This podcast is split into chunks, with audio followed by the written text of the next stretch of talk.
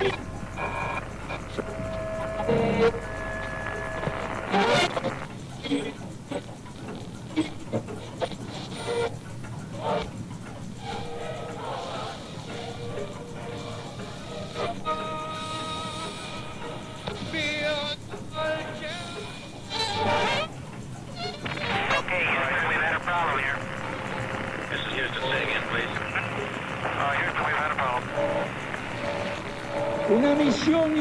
extraordinaria.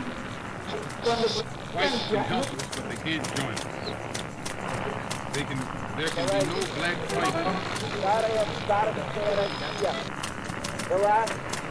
I cried aloud to my own fellow countrymen and to the world, but no one paid any attention.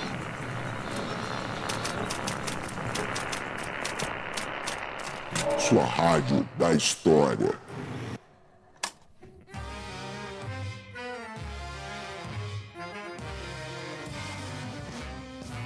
Dia, boa tarde, boa noite, tripulantes. Aqui quem fala é o Rafinha e eu sou o marinheiro que comanda esse motim. Bem-vindos a bordo, porque esse é o podcast História Pirata. E hoje aqui sempre do meu lado nós temos o Daniel. Dani, dá um oi pra galera. Fala, pirataria! Tranquilo? E aí, Dani, tudo bem com você? Tudo bem? Tudo ótimo. Muito bom. Ô Dani, apresenta o nosso convidado, apresenta esse nosso amigo aqui de hoje. Bom, o nosso convidado de hoje é um amigo nosso há muito tempo. Quando o Rafinha e eu começamos a dar aula, o Marcelinho era um professor mais velho, então a gente conhece ele desde o momento que a gente começou a dar aula, desde os primeiros anos.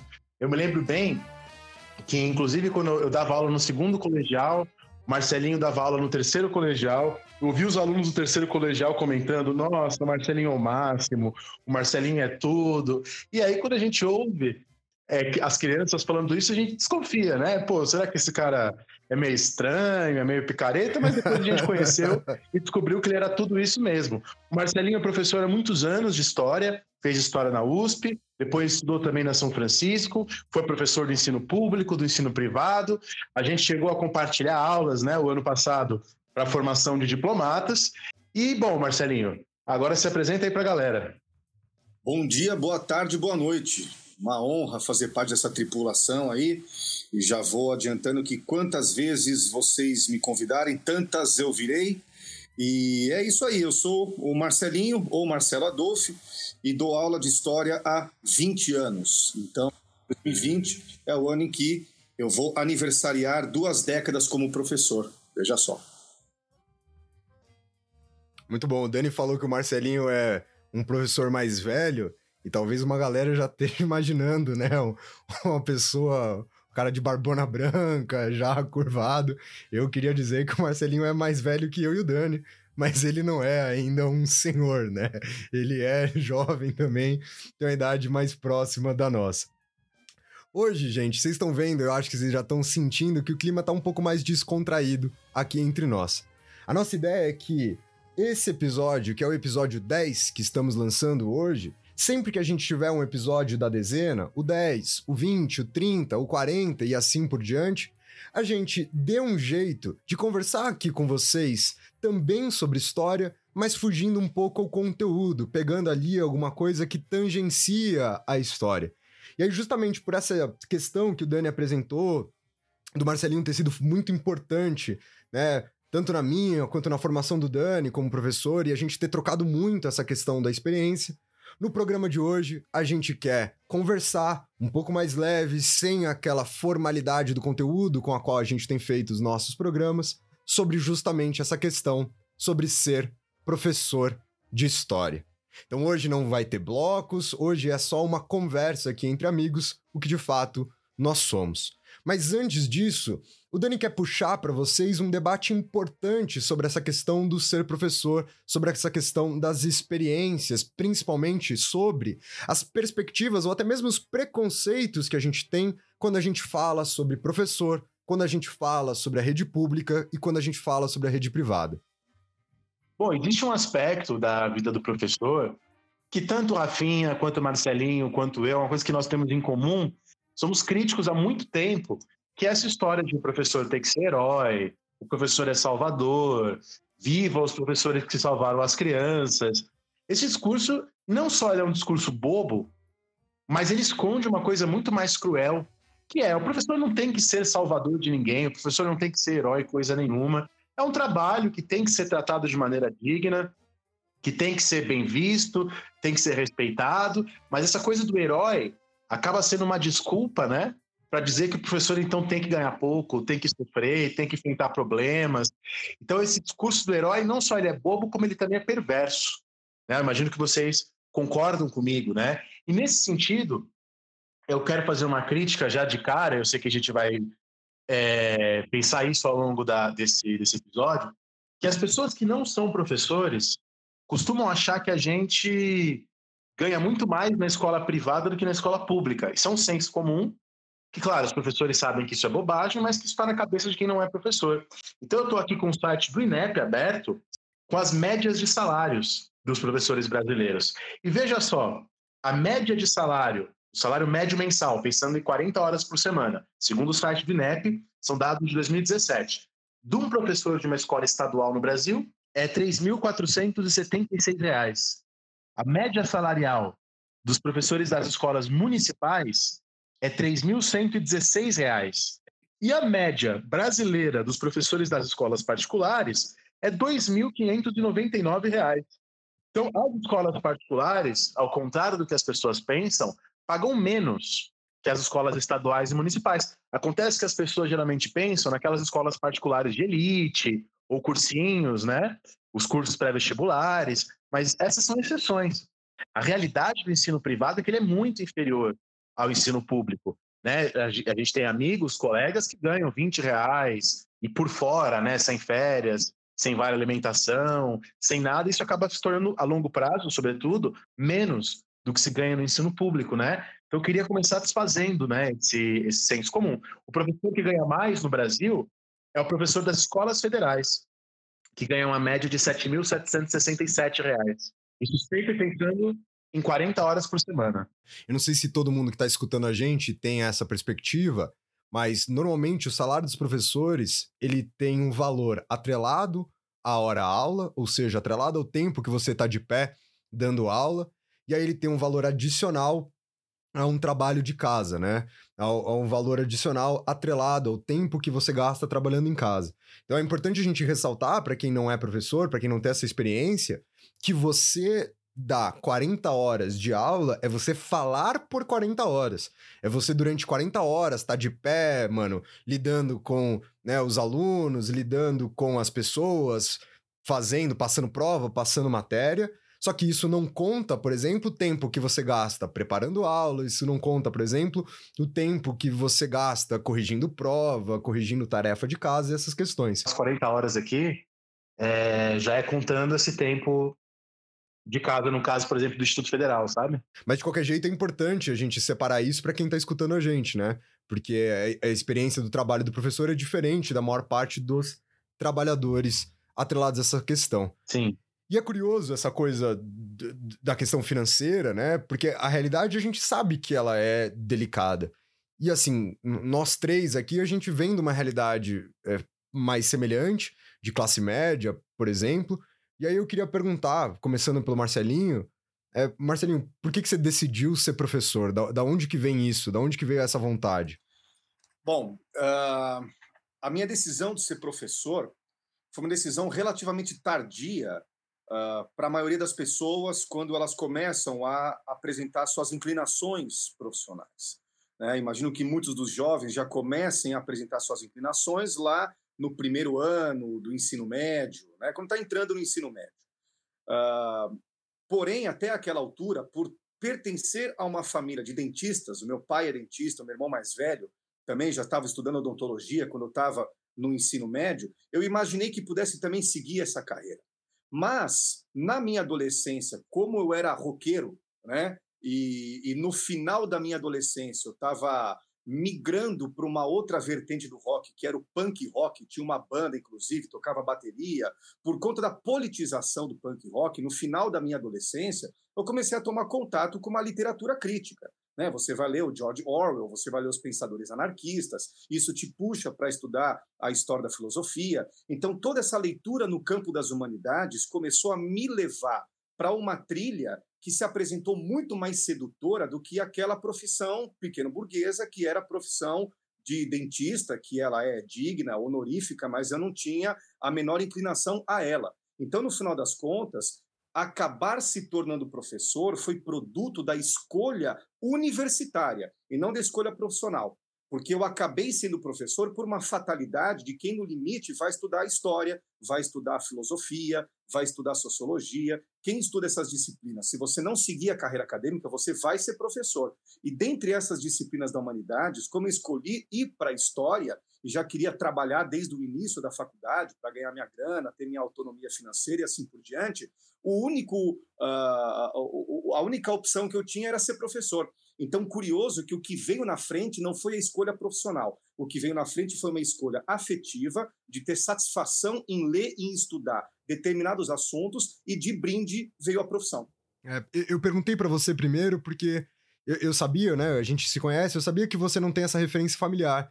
E eu e o Dani, a gente ainda tem ela na última instância, né? Eu, o pai do Dani, para quem não sabe, é professor, a minha mãe é professora, a gente tinha um pouco dessa bagagem de dentro de casa. Isso influenciou em você, Dani? Eu, eu tô pensando aqui também de, junto, enquanto eu pergunto para vocês, mas isso trouxe uma influência para sua escolha? Não, eu acho que com certeza essa há uma influência muito grande, né, do meu pai, mesmo no começo, e até assim, sobretudo para me orientar a fugir de armadilhas. Eu acho que a minha escolha pela profissão de história, porque meu pai é da área de letras, não é exatamente uma questão familiar.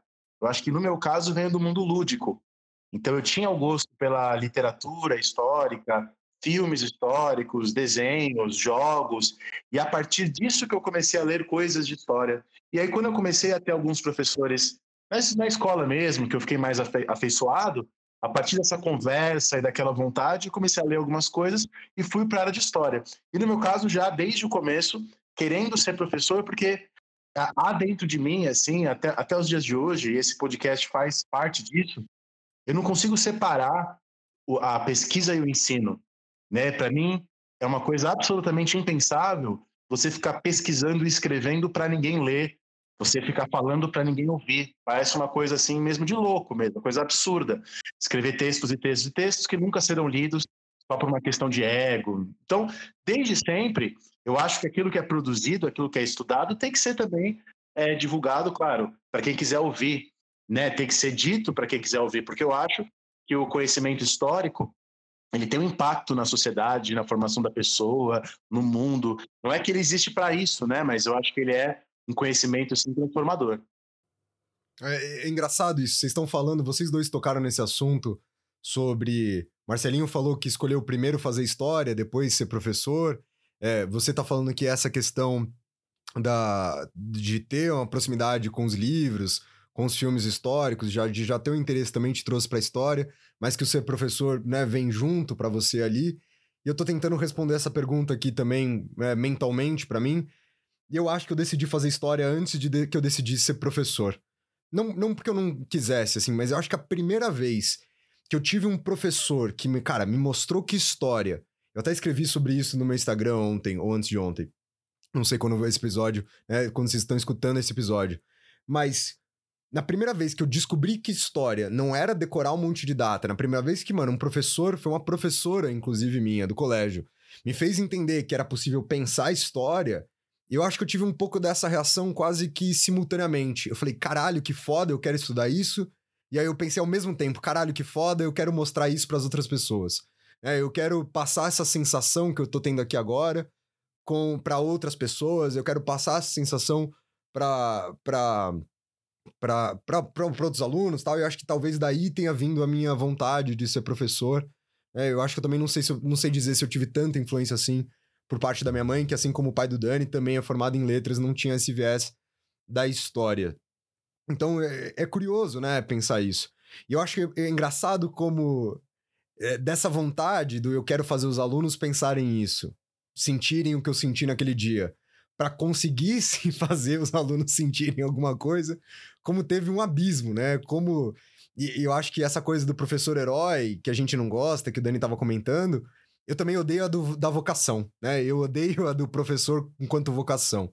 Aquela ideia que você nasce pronto, que é um chamado que você escuta, e aí você vai lá, tá pronto pro martírio de receber pouco, de enfrentar os alunos, de enfrentar a indisciplina, etc e tal. E, e a prática é muito diferente disso.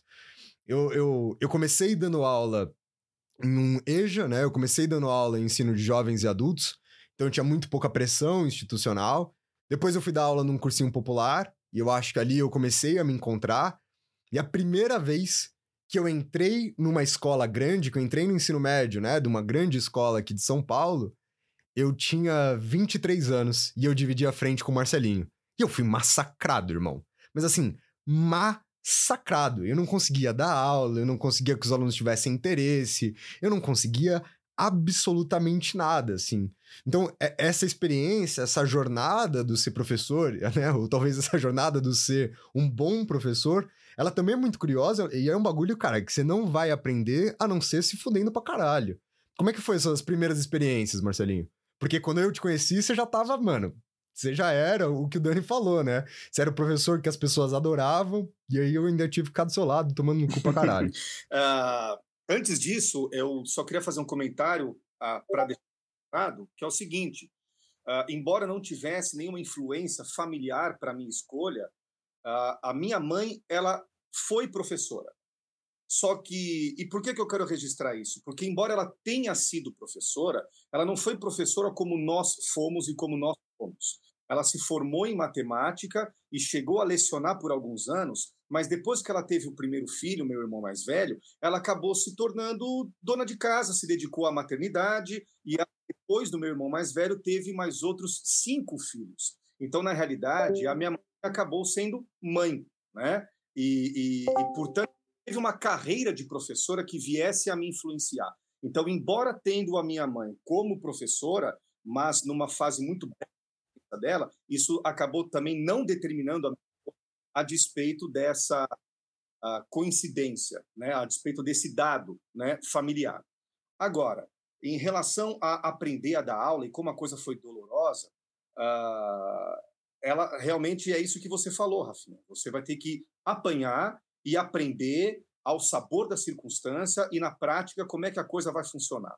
E a minha experiência começou como um professor voluntário num cursinho humanista, depois que eu olhei naquelas, naqueles murais da Fefeleste, uh, qual cursinho estava precisando de professor, e assim você começa a aprender a enfrentar os alunos, a enfrentar os seus medos, a superar a sua timidez. Então, a, a, a, o início da minha trajetória foi através desses, dessas aulas, num cursinho uh, como professor voluntário. No, ano, no segundo ano da faculdade, eu já comecei a na escola pública, porém não professor concursado ainda, mas você se inscrevia na diretoria de ensino e entrava como professor substituto substituto não eventual, como acontece hoje em dia. Eu substituía os professores que tiravam licença prêmio ou licença saúde e ficavam o ano inteiro ou o semestre inteiro fora. Por isso que o início da minha carreira profissional foi muito precoce. Eu entrei na faculdade aos 17 anos, fiz 18 anos no primeiro ano e quando fiz 18 anos já comecei a dar aula. Então, quando eu digo que eu tenho 20 anos de docência, é porque eu tenho 38 anos. E como o Rafinha até chamou a atenção, eu não sou tão tiozinho assim. Mas para reforçar, mas para reforçar o que você falou, eu também comecei sem experiência nenhuma. Você vai lá ao sabor das circunstâncias, enfrenta seus medos, enfrenta os alunos e vai descobrindo o que você tem que fazer em meio ao processo. E isso é algo muito ruim e depois a gente desdobra esse assunto caso vocês queiram. Você lembra da sua primeira experiência, Dani? Não, então, eu acho que mais uma coisa que a gente tem em comum, né? Eu comecei também num cursinho popular, né, num cursinho de São José dos Campos, chamado Casa de Vestibulares, né? Eu comecei com 17 anos a dar aula. Eu entrei na faculdade e já comecei no, no cursinho popular, né? Eu estudava na USP e fazia o cursinho popular em São José dos Campos. Então eu pegava o ônibus e aí voltava. E era uma experiência absolutamente maravilhosa, assim, de aprendizado, de erros, de medos, de perna tremendo. Mas como, como se trata de um cursinho popular, né? Eu tinha por parte dos alunos uma grande disponibilidade, né? E uma grande. Eles estavam muito dispostos a entender os meus erros, muito dispostos a entender que eu estava começando, que eu estava lá por boa vontade. E ao mesmo tempo eu sempre estudava muito, né? Esse é um ponto que eu queria também tocar nessa conversa, que a maioria das pessoas que não é professor, isso no caso das humanas talvez seja muito forte, mas também nas outras áreas. As pessoas acham que a gente tem um conhecimento fixo de história, que a gente adquiriu na faculdade, e que tudo que nós faremos em sala de aula é transmitir esse conhecimento fixo, pronto e acabado. Né? Até como as pessoas que não são historiadoras gostam de dizer, ah, já passou, já tem muito estudo, já deve, o conhecimento já deve estar estabelecido. Quando, na verdade, a gente que é da área sabe que a história sofre, o estudo de história sofre muitas revoluções, por exemplo, história medieval, história antiga, sobretudo, tiveram mudanças muito grandes nas últimas décadas, e que o professor de história tem que se manter atualizado, como também os professores de biologia e de outras áreas. Então, o professor de história precisa de tempo para ler. E aí, quando você dá aula numa escola, isso acontece muito em escolas privadas, no caso, te enchem de burocracia, né? Você tem que preencher um milhão de planilhas e você não consegue estudar, né? E você é prejudicado. Mas as pessoas acham que o professor é alguém que não precisa estudar, né? O que é uma coisa absolutamente bizarra. Por isso que na escola pública a gente tem ainda alguns resquícios disso, na faculdade vários, licenças, possibilidades de fazer pesquisa, mestrado, doutorado. Esse é um dos motivos, inclusive, para eu ter ido, de eu ter ido para a universidade, né? Justamente para ter tempo de estudar, né? Porque o ensino médio, às vezes, ele massacra o professor, né? Não, com certeza, cara, sem sombra de dúvidas nenhuma. E ele massacra também por essas questões. Né? Muito do tempo que eu poderia ter gastado estudando nesse começo, como o Marcelinho falou, ou eu passava em posição fetal, né, em casa, depois da aula ter dado errado, ou eu passava tentando entender a forma da minha aula. É, é curioso isso, né? A quantidade de anos, né? Eu não vou nem falar em tempo para ninguém achar que é uma semana ou outra. A quantidade de anos que eu levei para entender qual era a forma da minha aula para aí sim, uma vez a forma bem resolvida, eu poder voltar a me dedicar a estudar, isso foi muito longo, isso, isso, durou muito tempo, né? Acho que eu tô falando aqui de coisas de 5, 6 anos de trabalho ininterrupto, de dando aula tal, em que eu passei por isso. E o tempo inteiro que a gente está passando por isso, a gente passava também com medo de ser demitido, com medo de não conseguir pagar as contas. Então é, é, é, é um negócio delicado, assim, você ter que acertar seu trabalho, né? Enquanto você está dando trabalho. E principalmente lembrando que não é uma fórmula mágica, que não é uma questão tão simples assim. Eu queria lembrar de, de uma questão aqui, queria né, até levantar essa bola, que é essa relação que você falou, Dani, muito bem, sobre como a gente tem que estudar, e como talvez as pessoas não entendam o quanto que o que a gente aprende na universidade de história, o quanto a gente aprende no curso de história, vai ser muito diferente do que a gente vai dar aula, né? E, e que fazer essa ponte entre o curso universitário e a sala de aula de ensino médio, de cursinho, é, não, não é simples. Uma, uma coisa que, assim, vocês dois foram essenciais na minha compreensão é que, como eu contei aqui agora, né, eu fui fazer história eu fui ser professor pela coisa do pensar história, por uma, por uma experiência muito particular que eu tive no meu colégio, né, com uma professora minha. E aí, eu repassar essa coisa da metodologia, de teoria de história, eu sempre fui uma pessoa muito atrelada à metodologia, eu sempre fui uma pessoa muito atrelada à teoria de história, que é um campo mais filosófico da história, que é um campo mais abstrato da história. Para alunos de 14, 15, 16, 17 anos, sempre foi um bagulho, mano, muito complexo, né? Sempre foi um bagulho muito difícil de acontecer. Então, fazer essa transição, fazer essa passagem, foi muito difícil, assim. Então, eu não queria falar nome de rei, eu não queria falar data, até numa espécie de uma, vamos dizer assim, numa teimosia minha de falar que isso não era importante, de enaltecer essa coisa do pensar história, essa questão da teoria da história. E você, Dani, foi uma pessoa que, mano, sempre brigou muito comigo, né?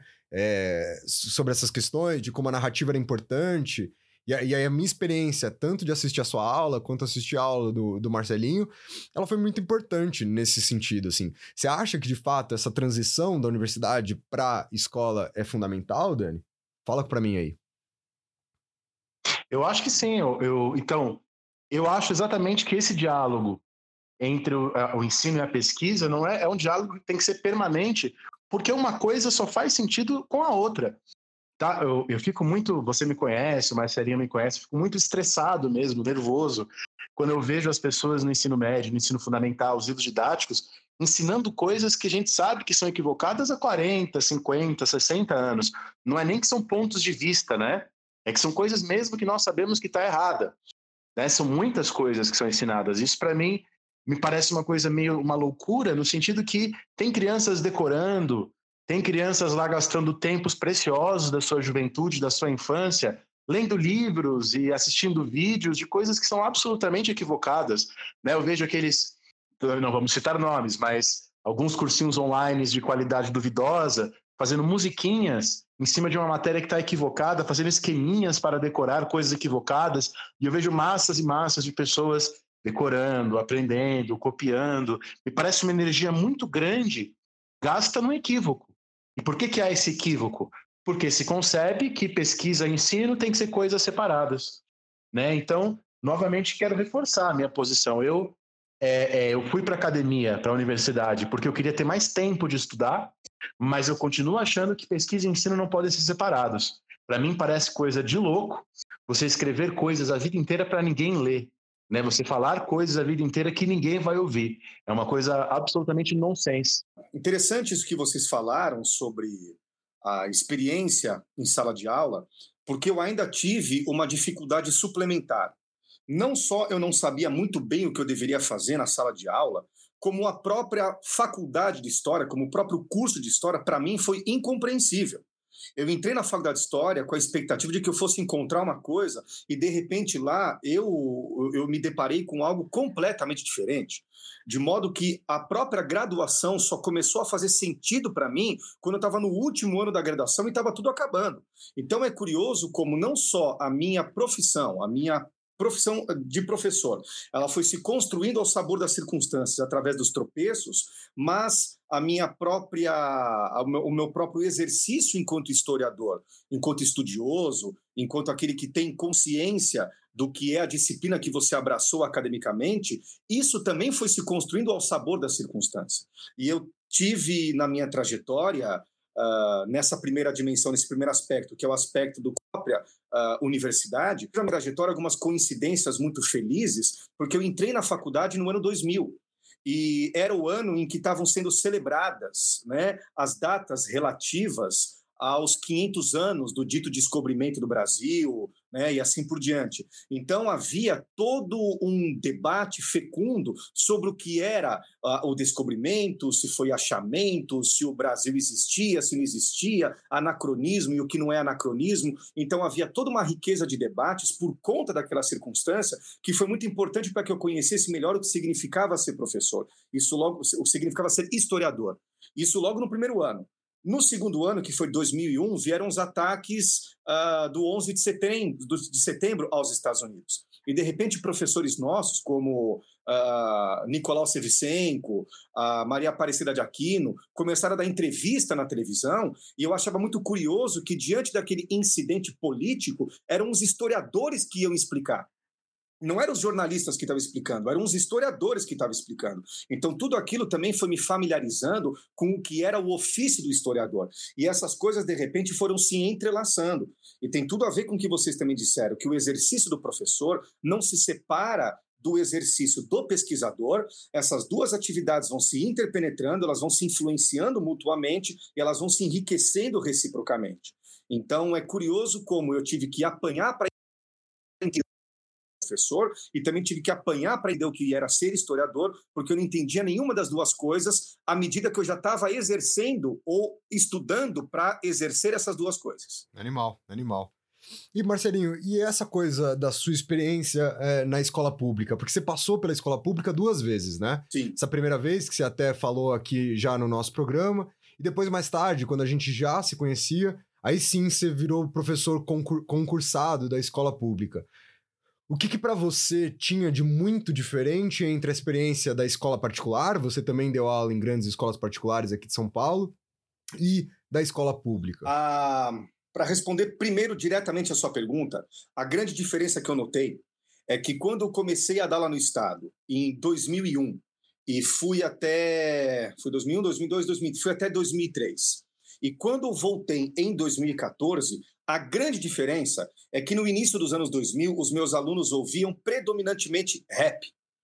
E lá em 2014, os alunos ouviam predominantemente funk. Então, houve uma grande modificação na cultura do aluno da escola pública, que é uma, uma mudança na cultura do aluno de periferia do público de estudantes da periferia. Houve uma mudança muito brusca nesta década de distância em que eu tive entre a minha primeira experiência e a minha segunda experiência. Agora, se essa mudança é salutar, se ela não é, se ela é positiva ou se é negativa, uh, não sei se a gente vai discutir, nem se devemos. Mas esse foi meu primeiro assombro. A grande diferença da cultura existente entre os alunos da periferia, entre os alunos da escola pública nessa década de distância. Agora, qual foi o grande impacto que isso gerou em mim? O grande impacto que isso gerou em mim não poderia ter sido outro, a não ser o assombro de conhecer uma outra realidade que não era a minha. E qual é esta outra realidade que não era a minha? Uma, uma distinta realidade de classe.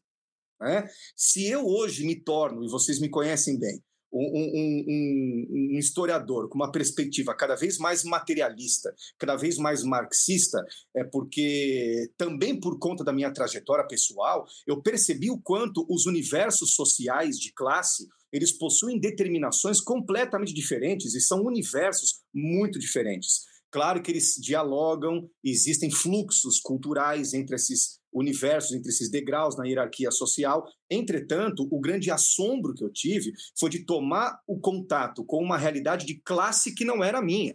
Eu tive uma origem pequeno burguesa, como eu falei, a minha mãe teve formação de professora, deu aula muito menina, mas depois abandonou. O meu pai era dentista e tinha condições financeiras não só de manter a minha mãe como dona de casa e como mãe, mas também uma família de seis filhos. Então, quando me deparo com a escola pública, eu me deparo com uma realidade social completamente diferente da minha. E como eu tinha esse mito que vocês disseram no começo de que o professor é herói, que o professor ele entra lá, ele faz e acontece, ele cativa os seus alunos, eu achava que eu poderia mudar a realidade dos outros tão apenas apenas com a minha força de vontade, tão somente com o meu voluntarismo. E esse tipo de voluntarismo uh, salvacionista também faz parte da cultura pequeno-burguesa e é uma coisa absolutamente nociva. Então, quando eu tomei consciência de que eu não só não mudaria a realidade dos meus alunos, e com o salário que eu recebia eu não mudaria nem mesmo a minha realidade, aquele foi o primeiro grande soco no estômago que a vida me deu. E eu não levantei dele até hoje. Vocês querem saber? Não, a gente sabe muito bem disso, né, cara? É, é, essa é uma questão muito impressionante. Aí tem uma, tem uma questão que eu também queria que você lembrasse aqui, Marcelinho. Você comentava com a gente nessa segunda experiência, né? Eu lembro de você comentar com a gente sobre as questões materiais da escola, assim. Então, eu, eu lembro de você falar que você chegou a comprar pasta, caneta, papel para os alunos, que você entrava na sala de aula, distribuía, recolhia de volta, trazia para casa. O quanto dessas questões materiais você acha que é essencial nesse, nesse trabalho, assim? Olha, a minha segunda experiência, ela foi muito feliz nesse aspecto, porque eu já tinha na minha retaguarda muitos anos como professor. Então, é claro que eu já não era mais aquele menino voluntarista achando que ia mudar a vida de ninguém, e, e, e parte da minha vida já estava razoavelmente solucionada, e o razoavelmente é importante, e daqui a pouco eu explico por quê. Então, quando eu entrei na sala de aula, nessa minha segunda, uh, nessa minha segunda experiência, eu já sabia quais seriam as minhas dificuldades, eu já tinha traquejo, já tinha um pouco de tato e já entendia um pouco mais da realidade dos meus interlocutores e já sabia melhor como lidar com ela. O que, que eu fiz? No meu primeiro dia de aula, entre os alunos, é, eu virei para eles e disse o seguinte. Se vocês olharem para a escola, vocês vão ver que isso aqui está destruído. Isso aqui é uma pilha de escombros, isso aqui é terra de ninguém. Tá? As janelas estão quebradas, a, a, os muros estão pichados, a lousa parcialmente está comprometida, não vou conseguir usar a parte da lousa. Então, nós temos que ter a consciência de que nós estamos abandonados. Vocês, alunos da periferia, eu, professor do Estado, nós estamos largados à nossa própria sorte. Só que a gente pode usar isso em nosso favor. Se nós somos, se nós estamos largados à nossa própria sorte, a gente pode fazer o que a gente quiser. Então vamos fazer o seguinte: vamos combinar que durante um dia do mês a gente joga bola durante a aula. Só que depois, nos outros dias do mês, a gente assiste aula. Então, já que a gente está largado, ninguém faz por nós, somos nós que vamos fazer por nós. Então, uma vez por mês a gente joga bola, eu jogava bola com os alunos, e no restante do mês a gente assiste aula. Só que é o seguinte, eu vou me dedicar com esmero a jogar bola com vocês e eu vou fazer gol em vocês. E eu quero que vocês se dediquem com esmero também na sala de aula para poder corresponder às minhas expectativas. Então, eu vou tentar ser bom no futebol, tentem ser bons na sala de aula também. Só que é claro que eu vou criar as condições para que vocês o façam. E o que, que eu fiz? Eu comprei uma pasta, né, daquelas, uh, daqueles fichários para colocar arquivos, e, e comprei um bloco de folhas para os alunos e caneta para os alunos. E falei: vocês nem sequer precisam trazer material, porque eu vou ceder o material para vocês no começo da aula, vocês fazem as anotações, me devolvem depois, eu coloco no nosso fichário, coloco no meu armário e a gente volta e a gente faz isso né, em todos os nossos encontros. Antes de vocês entrarem na sala de aula, eu já estarei na sala de aula e todos os materiais de vocês já estarão nas carteiras de vocês quando vocês entrarem. E, e, e curiosamente, isso deu muito certo. Eu dizia para os alunos que eles deveriam pegar como folhas para fazer as, anotações quantas folhas eles precisassem, não quantas folhas eles quisessem, quantas eles precisassem. Caneta eles poderiam pegar quantas eles precisassem, não quantas, quantas canetas eles quisessem.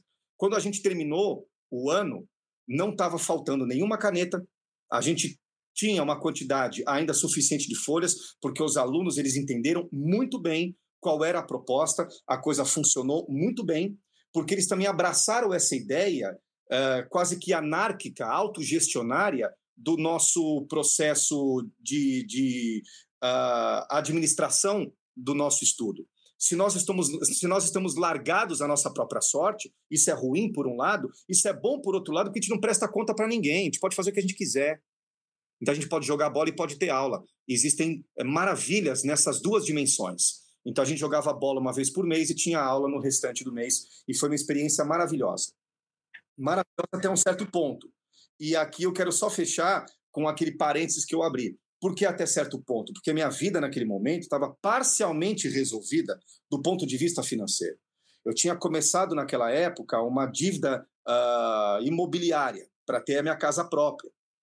E, e, e eu consegui voltar para a escola pública porque eu pedi redução de aulas para poder ter aula e dar aula no Estado. Só que eu percebi que a minha dívida estava tão grande que, com o que eu estava ganhando naquele momento, eu não conseguiria pagar as minhas contas. Então eu tive que largar o Estado para voltar em 2015 com o dobro da minha carga de aulas na escola particular, para poder, enfim, conseguir pagar as minhas dívidas. Então, o que é curioso, que ainda já uh, experiente como professor, já, tando, já, já estando dentro da sala de aula há uma década e meia, eu não consegui resolver um problema fundamental da existência do ser humano, que era ter uma casa própria. E veja só, hoje eu tenho uma casa própria, o que me coloca dentro de um percentual de brasileiros privilegiados muito minoritário. Então, é, é, é muito cruel a situação do professor e, e, eu, e, eu, e eu vejo que tudo isso que eu passei é o choro dos privilegiados. E ainda assim não foi fácil. Não, e cara, e vamos lembrar, e eu acho que isso é importante, até para pegar esse último gancho seu, que quando você fala que você precisou justamente, né, retornar para a escola particular, não é porque a escola particular te pagava melhor, é porque a gente dava aula em espaços de exceção. É porque especificamente a escola particular que a gente trabalhava, a instituição particular que a gente trabalhava, era uma dessas exceções sobre a qual o Dani comentou lá no Exatamente. começo. Porque, só para reforçar essa ideia, né? Essa crença de que ah, qualquer escola particular vai pagar mais do que a escola pública, né? Como a gente falou lá no começo, como o Dani até apontou para vocês com dados, essa não é uma verdade inserida aqui. A gente estava num, num nicho que era muito excepcional. Tão excepcional que me permitiu hoje ter uma realidade que é excepcional. Qual realidade excepcional do brasileiro é essa? Ter uma casa própria. Quem no Brasil tem uma casa própria e ainda sendo professor? Exatamente, exatamente. É, então, é, é, é, muito cruel. Essa é uma realidade muito cruel. E, e, eu experimentei essa realidade cruel tendo experimentado a dimensão menos cruel dessa realidade. Porque eu tinha uma bagagem familiar, eu sou de formação uspiana, consegui dar aula em boas escolas particulares, boas no sentido do, da remuneração. Né? Uh, e, e, e, tem uma, hoje uma situação material relativamente resolvida, solucionada, né, que me permite administrar os meus problemas mais urgentes uh, mais facilmente do que outros trabalhadores, do que outros profissionais que não têm essa mesma condição.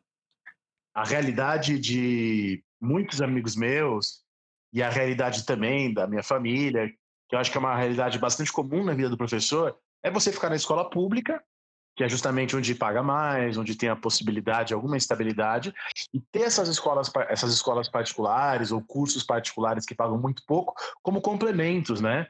Na verdade, é, é essa é uma realidade bastante comum. E aí, assim, aquela que, aquilo que a gente estava falando sobre o tempo de estudar, sobre esse tipo de coisa, é uma outra história, né? Com certeza, cara, com certeza. Inclusive, no que diz respeito a essa questão do abandono, que o Marcelinho muito bem apontou, e aí até era isso que eu ia interferir ali aquela hora, é legal como, mediante o abandono, a subversão não é jogar futebol, né? Mediante o abandono, a subversão é da aula. Era da aula. Eu acho que essa é a maior subversão possível dentro de um espaço de abandono. E como a gente muitas vezes monta essas dicotomias erradas, esses paralelos errados.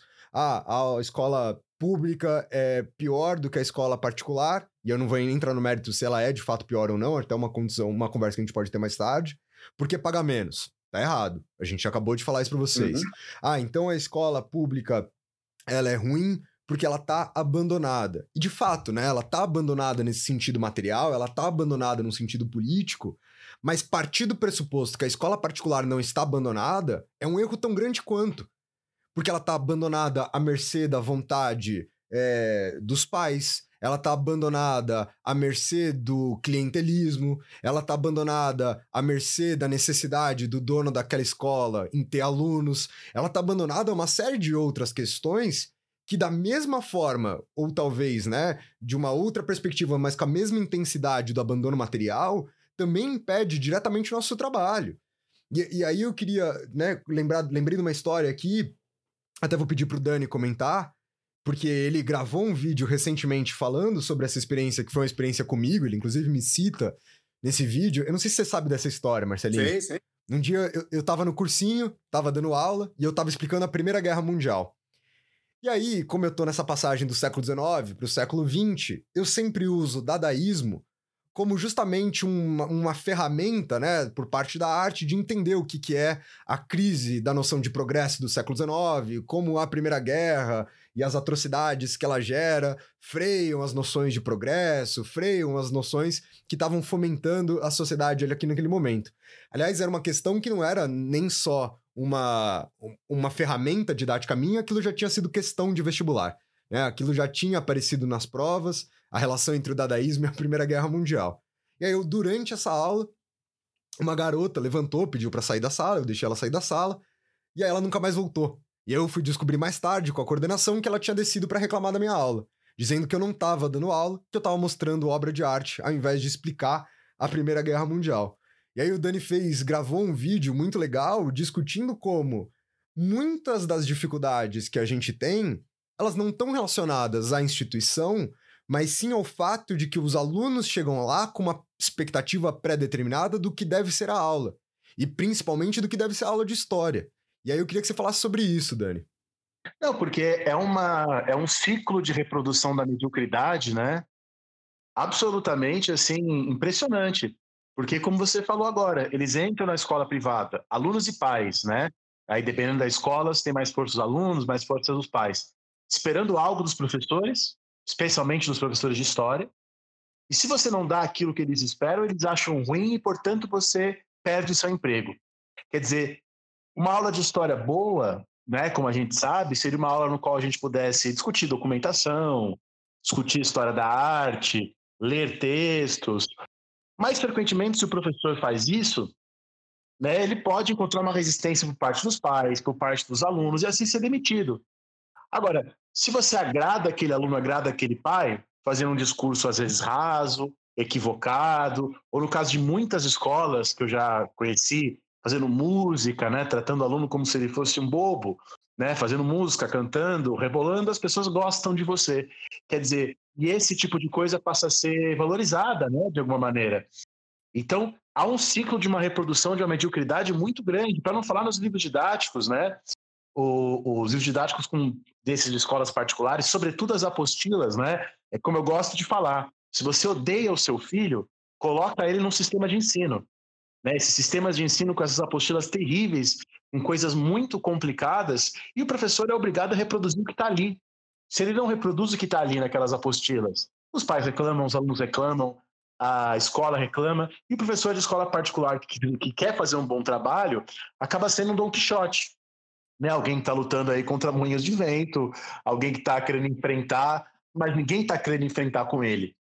Né? Eu acho que a, a, realidade do professor de escola particular, quando ele tem que fazer um trabalho muito bom, claro que há exceções, há escolas que são exceções, mas elas são exceções. Em geral, quando ele acaba tendo, tendo que fazer um trabalho muito bom, ele acaba sendo quixote, né? Ele acaba fazendo um trabalho um tanto em vão, né? São muitas as histórias que a gente poderia comentar de vezes que isso aconteceu com a gente, né? Eu vou dar um exemplo de um coordenador de uma escola que eu dei aula no interior, que uma vez vira para mim e diz: Daniel, pais estão reclamando porque os alunos, os filhos dele gostam muito da sua aula, estão querendo fazer faculdade de história por culpa sua. Então você tem que falar para os alunos não fazerem essa faculdade, porque essa faculdade cria problemas. E falei para ele: não, mas eu adoro história. E isso para mim você está me falando não é uma crítica, é um elogio. Então quer dizer, um coordenador de uma escola caríssima e grande do interior de São Paulo, que tentou me convencer a convencer os alunos a não fazer história, quer dizer, a falar contra a minha própria existência, contra o meu próprio sentido de vida. Tá, essa é uma das histórias, existem várias outras. Vou dar uma outra num colégio de elite, no bairro do Morumbi, aqui em São Paulo, que é um bairro, né, para quem é de São Paulo, é um bairro de gente com grana. E lembro de uma feira de ciências absolutamente equivocada, uma feira de ciências besta, com coisas que não faziam o menor sentido, mas que os pais, por algum motivo misterioso, adoraram. Termina a feira de ciências, os professores se reúnem e o coordenador fala isso. Essa feira de ciências foi meio besteira, mas os pais adoraram, é isso que importa. Quer dizer, no fundo, qual que é o argumento aqui que eu estou colocando? Essa lógica do agradar, que é a lógica da mercadoria, tá? de maneira alguma ela pode ser aplicada à educação. Porque se você, você coloca essa lógica do agradar à educação, você acaba pervertendo a própria educação. Que ela, porque, como a gente sabe, educação às vezes é conflito. Uma boa aula de história é uma aula que te incomoda, que faz você pensar. É uma aula que muitas vezes é difícil. Ler às vezes é difícil, aprender às vezes é difícil. E quer dizer, a mercadoria não, ela é algo feito para te agradar, para ser gostoso. Mas se for para agradar, para ser gostoso, a educação não vai acontecer. O que vai acontecer é esse tipo de charlatanismo que a gente vê tanto nessas escolas privadas, todos nós aqui conhecemos bastante essa realidade, né? Isso aí. E tem uma, uma outra dimensão muito problemática da minha experiência na escola pública, e já que a gente está fazendo esse jogo, né, no qual eu principalmente enfatizo o que a escola pública uh, uh, impactou na minha existência e, claro, também na minha profissão, embora a gente até já entrou num consenso de que a gente não separa essas coisas, ser professor é a nossa existência, é o ar que a gente né? Dois uh, incidentes muito importantes uh, nessa minha última experiência foram fundamentais para minha própria existência, né? Quando eu deparando-me novamente com aqueles dramas da escola pública, os problemas materiais, a, a depredação, o abandono, conversando com os professores, eu dizia, mas professores, o, o que, que nós vamos fazer? Nós temos, que, nós temos que nos mobilizar, a gente tem que lutar. Olha a inocência, né? Ou, ou seja, ainda tendo vivido tudo que eu vivi, ainda voltei repleto de inocências. Os professores mais velhos olhavam para mim e falavam assim: menino, você acha que eu não lutei? Eu apanhei da polícia do Covas. Eu apanhei da polícia do Mário Covas. Você não se esqueceu que você está no estado de São Paulo, num estado governado pelo PSDB, cuja polícia bate em professor? Então, não tenha a ilusão de que as coisas são assim porque nós não lutamos. As coisas são assim porque nós lutamos e perdemos. Isso foi muito cruel. Muito cruel. Então, quando alguém ergue a voz para dizer, ah, o professor da escola pública é acomodado, o professor da escola pública não é acomodado, ele é derrotado. Ele foi vencido. Ele foi vencido a bala de borracha e cacetete. Então, é muito cruel a situação. Essa é a primeira. A segunda foi no final do ano, quando a gente tendo terminado o ano letivo, os alunos com as pastinhas, tudo lá anotadinho, as folhinhas, tudo repletas de anotações, uh, aprenderam muita coisa. Aí uma das alunas virou para mim e falou: professor, queria te agradecer por esse ano, aprendi muito, mas me diz uma coisa: para que, que vai servir isso tudo que você me ensinou? Aí eu virei para ela e falei: não sei. Provavelmente não vai servir para nada. E não vai servir para nada mesmo. Porque a gente não pode esquecer esse ponto de partida que, como eu disse, hoje é um meridiano que define a minha reflexão sobre a realidade, que é a dimensão de classe. Ou seja, muito do que eu expliquei para aqueles alunos, do ponto de vista prático, não ia servir de nada para eles, para o papel social que eles vão exercer enquanto membros de uma classe trabalhadora que vão ser requisitados no mercado de trabalho apenas como força bruta, certo? Apenas como apertadores de parafuso e assim por diante. Então, tudo aquilo que eu trouxe para eles não ia ter serventia prática nenhuma, absolutamente nenhuma. E, e, e, a grande mudança que eu tive nesses anos todos, e talvez eu já até adiante e estrague o final da história, talvez esse fosse o chavão, né, o, o, o, encerramento da discussão, mas já digo agora porque é a brecha que deu. Eu nem acho mais, olha que cruel que eu vou dizer, eu sou professor, e nem acho mais que professor tenha qualquer tipo de papel em serventia. Quando alguém diz ah, a educação é a melhor arma para mudar o mundo, meus amigos, desculpa com o que eu vou dizer. A melhor arma para mudar o mundo se chama metralhadora. A melhor arma para se chama metralhadora. Porque nós estamos num país, meus queridos amigos, que está na periferia do capitalismo, em que provavelmente 55% das pessoas não tem água encanada, coleta de esgoto em casa. E o que, que eu vou fazer? Explicar a Ilíada e a Odisseia para essas pessoas? Debater, o que, que eu vou debater em sala de aula? Ou pegando o que o Rafinha falou, dadaísmo? Se dadaísmo não fez sentido para uma menina de classe média alta, o que o dadaísmo vai fazer sentido para uma pessoa que, no final das contas, está determinada pela sociedade a virar porteiro de edifício ou então empregada doméstica? Nós não vamos mudar a vida dessas pessoas com educação coisíssima nenhuma. Já perdi totalmente essas ilusões. Marcelinho, eu concordo, eu concordo com você nesse sentido prático, mas eu acho que tem uma coisa por detrás desse discurso que talvez a gente não esteja levando em consideração. Porque mesmo quando você faz essa alusão, e eu concordo com ela, né, de que a educação ali, principalmente nessa questão de classe social, não vai mudar, principalmente do ponto de vista instantâneo, a classe social dessa pessoa, que o que vai mudar, o que vai alterar esses paradigmas, né, é o ato revolucionário, como você fez alusão aí por meio, né, da metralhadora, a gente não pode esquecer que até mesmo essa postura, que até mesmo esse levantar-se, ele necessita de consciência. Ele necessita da reflexão, ele necessita disso. Então, assim, eu não vou discordar de você do que você está me falando, mas eu acho que essas coisas não são excludentes. Eu acho que a educação ela não exerce o papel sozinha de transformação, mas que não tem como a gente transformar sem promover consciência de que aquela menina que te perguntou para que serve tudo isso que a gente está fazendo, ela talvez foi exercer um trabalho manual, mas ela virou uma trabalhadora manual consciente. E a partir do momento que ela vira uma trabalhadora manual consciente, ela adquire poder de transformação. Eu acho que a sua aula não transforma, mas que pessoas conscientes e muitas vezes conscientizadas por meio das aulas, elas são agentes da transformação sim. É, eu queria falar uma coisa para o Marcelinho, foi uma fala de uma estudiosa de educação, a Katia Budi, e também eu acho que é uma coisa que a gente, nessa, nessa experiência, Marcelinho tem a experiência mais forte na escola pública do que a gente, que a gente percebe, né? Que ela, que ela tirou de autores de educação, eu queria que o Marcelinho me dissesse o que ele acha disso. Sobre a experiência do fracasso e a experiência do sucesso. Como assim? Você dá aula numa escola privada e o menino, sobretudo os homens, mais do que as meninas, e aí tem também a questão de gênero, que é importantíssima aqui, eles têm a consciência, a crença e a certeza de que tudo vai dar certo no final. Então, o garoto, esse garoto da, da, da escola privada, muitas vezes não estuda muito, não se esforça, porque ele sabe que ele vai ter sempre outras chances. Existe o cursinho, existe a faculdade privada que ele pode fazer de elite, né? Ele pode entrar numa GV, ele tem dinheiro para pagar. Então, há nesse garoto a consciência de que tudo vai dar certo no, no final. E eu percebi muito na, nas minhas aulas, quando eu dava aula no ensino médio, que isso era muito mais forte no sexo masculino que no feminino, porque aí eu acho que entra a questão do gênero também. As meninas, elas já não têm isso tão forte, já entendem a possibilidade das coisas darem errado. E aí, é, é, em contrapartida, talvez essa fala dessa menina tenha a ver com que na escola pública, geralmente, a coisa não sempre tá? é um pouco diferente né? Muitos, assim, é comum você conversar com essas pessoas. Eu lembro que nesse período que eu dava aula no cursinho popular, a gente visitava as escolas públicas para tentar trazer essas pessoas para o cursinho popular, né? Tinha esse tipo de trabalho. E muitos sequer sabiam o que era vestibular, não sabiam datas, não sabiam o que caía, muitos tiravam sarro, falavam que não iam fazer. Enfim, há uma consciência de que as coisas vão dar errado já inscritas. O que, que você tem a dizer sobre isso, Marcelinho?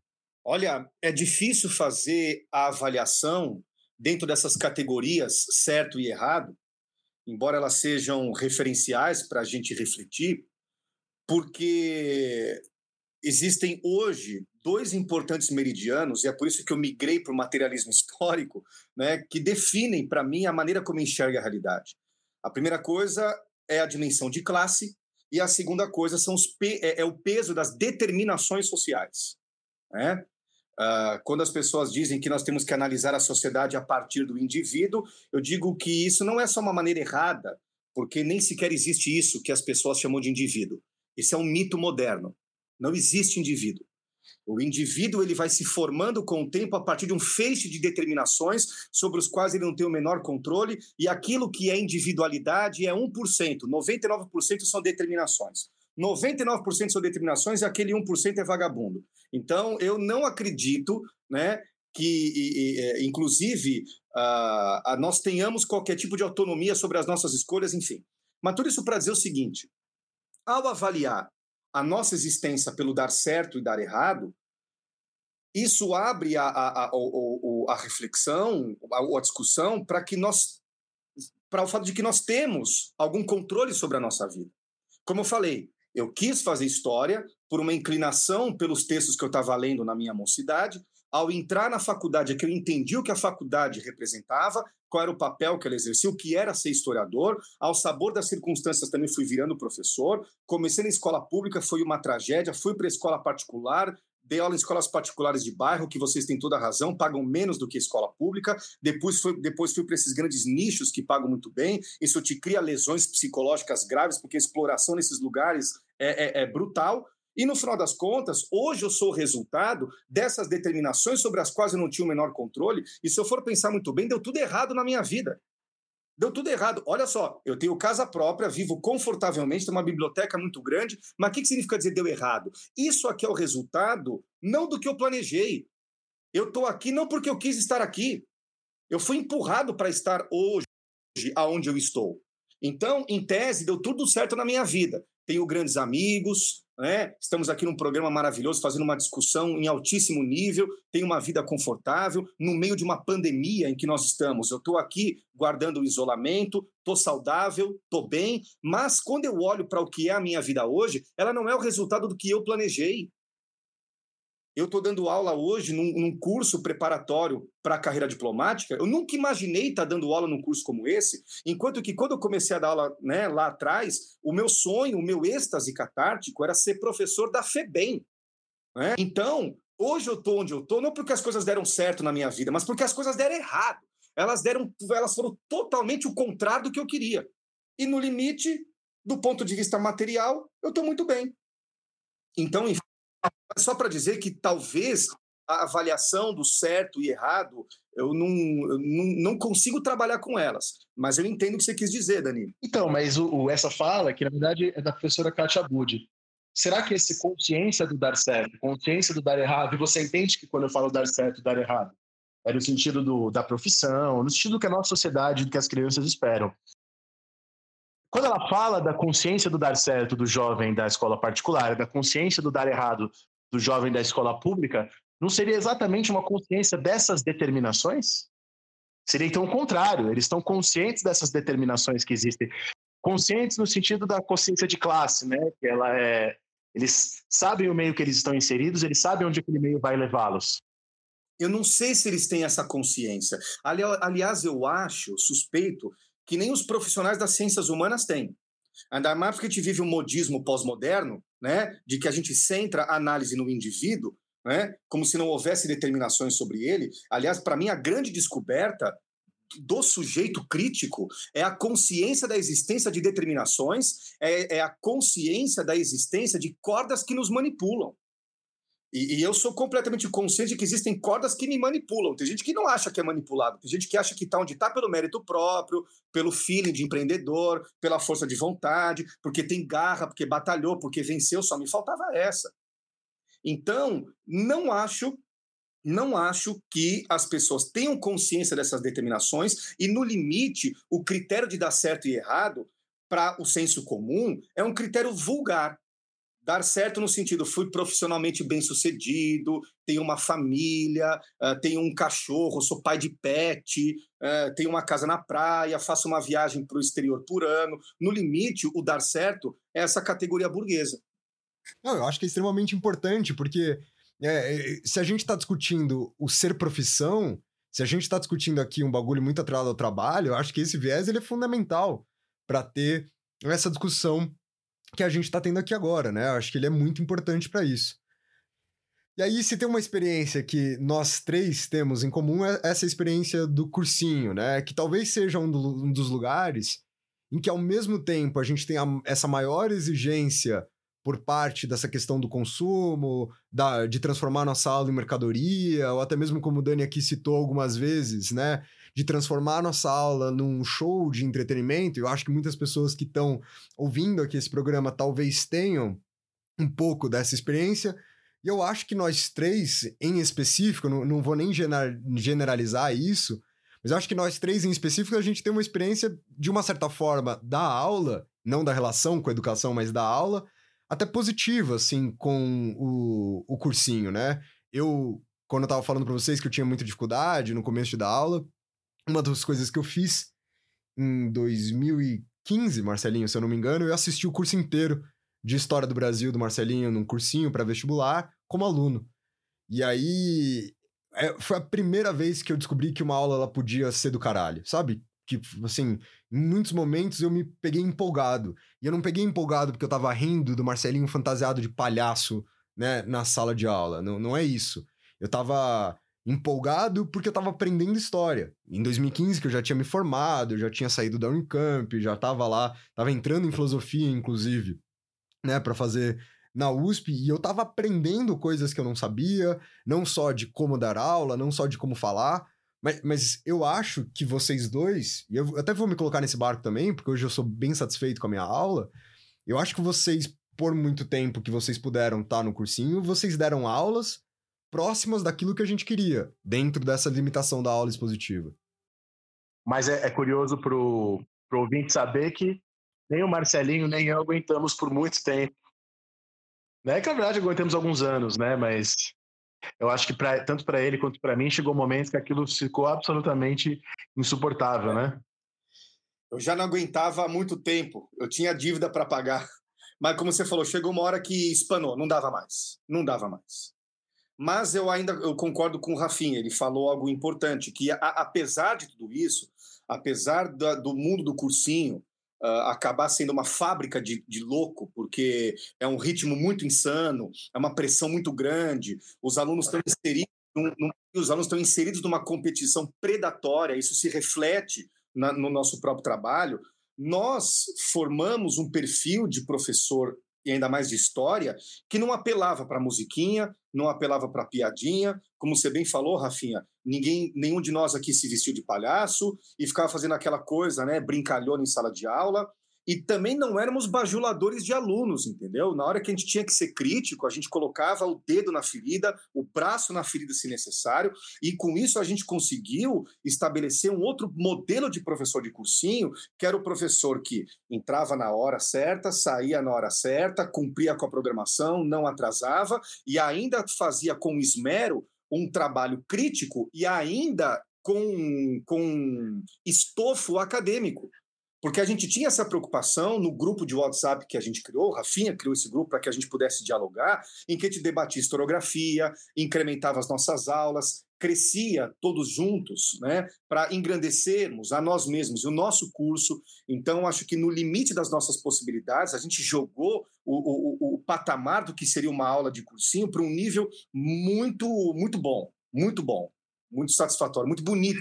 Sim, inclusive também outra coisa para o ouvinte saber é que um dos motivos da gente ter feito esse podcast era exatamente para dar mais vigor a essas nossas conversas, né? Hoje, Marcelinho e eu ficamos a, a manhã inteira conversando sobre Adam Smith, passando textos um para os outros.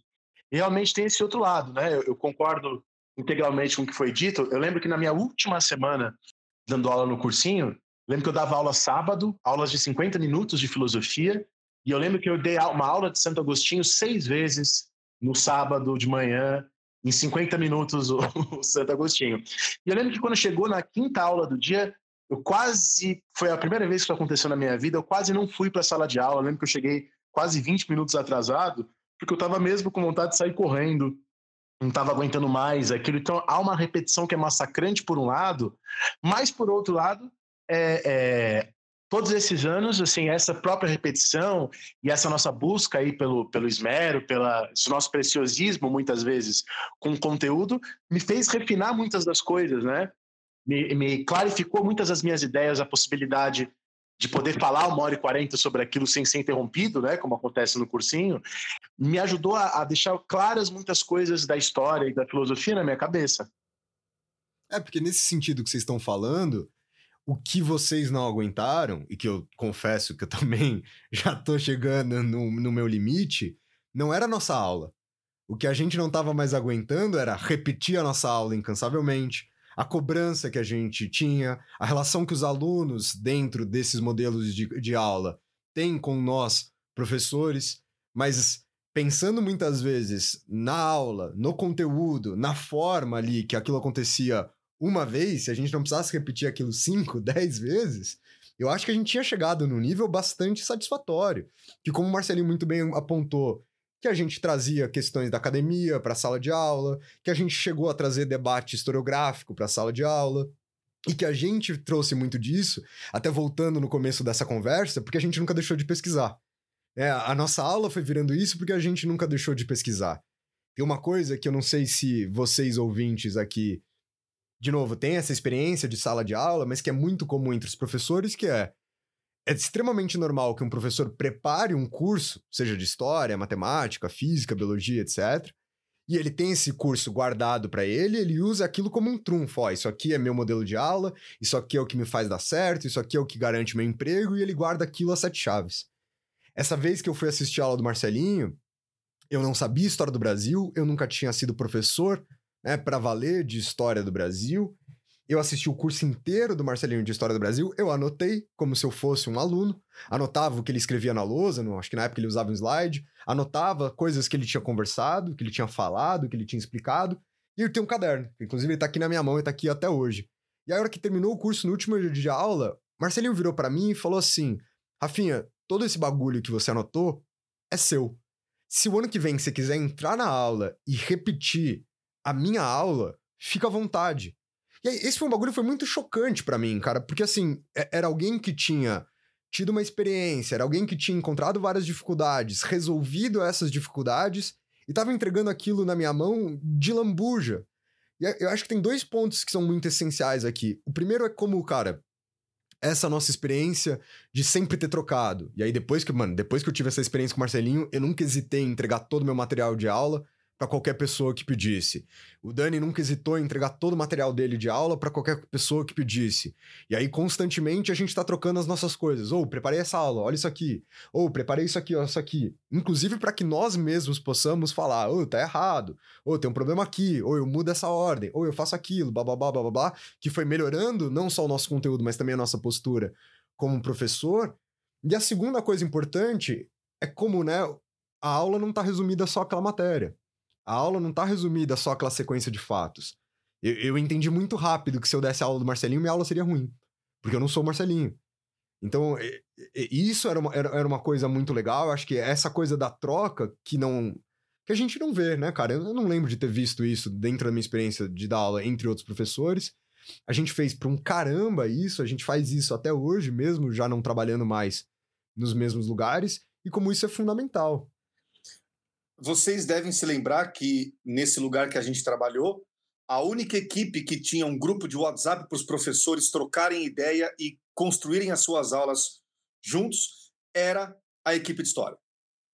E, isso é muito excepcional, isso é muito raro, e a gente conseguiu construir ali um oásis de, de, de amizade, de auxílio mútuo, que foi muito bom, foi muito bonito, e todos ganharam com isso.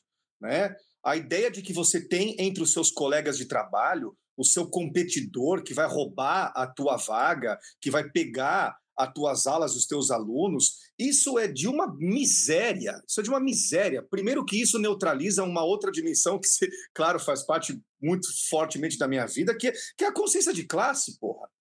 Entendeu? Nós nunca sonegamos uns para os outros os nossos materiais, as nossas anotações, nossos esquemas de aula. Né? Até hoje, quando eu preparo as minhas aulas lá para o cursinho, para diplomacia, eu mando para o Dani, o Dani manda as aulas dele lá da UNB para mim, e, e, a gente só cresce com isso. É muito doido. Né? E é, é, esse é um tipo de prática que deveria ser institucionalizada. Né? Muito, isso é muito salutar. No entanto, imagino que seja até uma política institucional não estimular isso para que os professores sejam competitivos uns com os outros, né? Porque talvez para a coordenação isso seja bom, né? Para a perspectiva patronal. É, justamente é esse o ponto, né? É, frequentemente, quando eu tentei fazer isso em outros lugares, e muita gente mesmo, né, na nossa prática, a coisa mais comum que tinha era a coordenação ver isso com desconfiança, né? E deveria ser uma coisa muito bem vista, a gente está se ajudando, a aula de um está engrandecendo a aula de outro. Na verdade, ela é visto como uma coisa ruim, porque, novamente, nessas instituições privadas, o ensino é a última coisa que eles pensam. A questão da educação mesmo é a última coisa que importa para essas coisas, para essas pessoas. Eu lembro que nessa escola do Morumbi, que é esse bairro de elite que eu já falei aqui para vocês, eu lembro que eu tentei reprovar um aluno? Era um aluno, e assim, eu lembro que eu fiz de tudo para ele ser aprovado, ajudei, dei trabalho, porque a última coisa que eu quero é reprovar alguém. Eu lembro que o coordenador, de novo, veio para mim e falou que se fizesse isso, ele ia perder uma mensalidade importante, porque o pai pagava em dia, enfim. É, sabemos que essa é uma coisa que a gente enfrenta, né? O ensino está sempre em último lugar nessas escolas, né? É, e não só por uma questão de, ah, a, a escola, ela tá cagando pro ensino, ela não se importa, tal mas porque ela também está inserida nessas pressões mercadológicas, ela também está inserida dentro de tudo isso, né? Eu acho que vale lembrar. É, não é uma questão moral, né? É, isso, não é uma questão moral, não é uma questão ideológica, é uma questão que muitas vezes a gente é forçado a se adaptar. Nós, como professores, a escola, como instituição privada, como mecanismo que depende dos alunos, de atender às expectativas dos alunos, né? e, e assim por diante de, de nada adiantaria se eu tivesse uma escola e falasse assim, eu não vou atender as expectativas dos alunos e não tivesse aluno. Nem para atender a expectativa, nem para não atender as expectativas. Então, assim, que fique claro que não é que a gente está falando, ai, tratava-se de um coordenador crapo lá dessa sua escola do Morumbi. Não, não é isso, né? É uma questão muito mais é, instintiva, assim, muito mais interna de todo esse processo. Claro. O, o que me leva. Pode falar, Não, não, claro, senão a gente cai no idealismo. O idealismo no sentido filosófico do termo. Né, de que as pessoas são determinadas pelas ideias. São as ideias que são determinadas pelas circunstâncias materiais em que elas estão. Né? Quando as pessoas discutem, nossa, como o dono do Madeiro aqui no Brasil é malvado, como ele é eugenista, como ele é insensível, como o Roberto Justus é insensível. Os caras, eles são magnatas num país da periferia do capitalismo que teve 350 anos de história escravocrata. A mentalidade deles é escravocrata. Então, a, a, pergunta é por que, que este empresário é tão malvadão? A pergunta é por que, que o empresário gere, é, é, produz, engendra esse tipo de consciência? Porque, no final das contas, é o senso de autopreservação de classe Sim, que ele exatamente, tem. Exatamente, exatamente. Então, o, o, dono da escola, ele investiu o capital dele naquilo, ele precisa manter a empresa dele, e no limite é o balanço de pagamentos da planilha do Excel que vai falar mais alto. Então, ainda que a gente coloque a questão moral em jogo, a gente não pode colocar a questão moral em termos moralistas, né? simplistas, vulgares, banais. A moral daquele sujeito foi determinada pela circunstância material na qual ele está inserido. E ele está numa situação de competição. Se não for na escola dele, se matricula na outra escola, filho. E aí, como é que vai ser? Exato. Se a gente fosse dono da escola, a gente teria que, embora a gente tivesse uma margem para ser mais ou menos legalzinho, em última instância, a gente agiria da mesma maneira, senão a gente iria falir, né? Da mesma maneira. Então, como me pergunto, Marcelo, o que, que você pensa diferente do Roberto Justus ou do dono do Madeiro? Porque eu não sou um empresário? Porque eu não sou nem o Roberto Justus, nem o dono do Madeiro, porque eu sou professor. Então, é claro, a minha consciência, aquela expressão das condições em que eu estou. Claro que existem margens também ali para você imprimir né, uma certa individualidade, enfim, né, um traço de personalidade, mas no limite é a posição em que você se encontra no processo de produção e reprodução social. Né? E, e, então, é, isso também me chamou muita atenção numa época que, conversando com um colega nosso, professor de literatura, embora formado em filosofia, né, que foi para mim um grande mestre, uma, uma pessoa que foi muito importante na minha trajetória como professor, um grande amigo, né, se eu puder mencioná-lo, é o Valdir. Né? É, ele que me chamou a atenção para isso, ele falou: Marcelo, achar também que o mundo muda de maneira simplista através da educação é achar que o rabo abana o cachorro. É o cachorro que abana o rabo, filho. Basicamente, com essa metáfora, o que, que ele estava me dizendo? Você está sendo idealista na maneira que você pensa. Você está achando que você muda o mundo pelas ideias. Né? Então, o, o, por isso que eu digo, é, eu estava até conversando com outro colega nosso esses dias, também professor de literatura, me escreveu, né? Ele estava preparando uma aula. Eu falei para ele: não há nada de errado com a educação brasileira. O Brasil é um exportador de soja e minério de ferro. Você queria que nós tivéssemos que tipo de educação? Exato. O Brasil, é o Brasil é exportador de commodities. Aliás, o nome do nosso país é uma commodity. O Brasil é uma bunda em que o mundo vem aqui e passa a mão. É uma teta para o mundo mamar. Você queria que nós tivéssemos que tipo de educação? Uma educação humanista? Uma educação de, de um renascentista? Nossa, me faltava essa. Não há nada de errado com a educação brasileira. Ela é a expressão da tragédia socioeconômica que nós estamos inseridos. Eu não lembro qual de vocês dois falou isso uma vez em sala de aula, mas algum de vocês dois, eu tenho certeza que foi ou o Marcelinho ou o Dani, que estava explicando a, o imperialismo europeu no continente africano, e aí falou sobre a Costa do Marfim. Ó, a Costa do Marfim é um lugar que recebe esse nome justamente porque a Europa explorava todo o marfim dessa região. E aí fez o comentário: imagina que ridículo seria você morar num país cujo nome é o objeto que você foi explorado, né? É, é isso aí. Foi o Dani, por eu, eu, eu, não fui, fui mas é. Fui eu que disse isso. mas aí eu acho que o, o Marcelinho falou aí muito bem, e agora para o ouvinte ficou claro, e a gente pode passar para a terceira experiência já, não, não que a gente não possa voltar para as outras, mas ficou claro por que, que as universidades estão sendo sistematicamente atacadas. As universidades é públicas. Por que, que elas estão sendo atacadas? Exatamente por causa disso que o Marcelinho falou. Porque lá existe ainda que com problemas, com milhares de problemas, existe um espaço ainda para a educação humanista, existe um espaço aí para troca, existe um espaço para tudo isso que a gente gostaria que acontecesse. Mas aí, novamente, a universidade não é uma ilha. E esse é o erro que a gente, que a gente comete, que eu vejo pessoas cometendo desde que eu estava na graduação. Ela está imbricada numa sociedade. Se você pensar lá fora dessa sociedade, você vai continuar pensando errado, né? Sim, com certeza, Dani.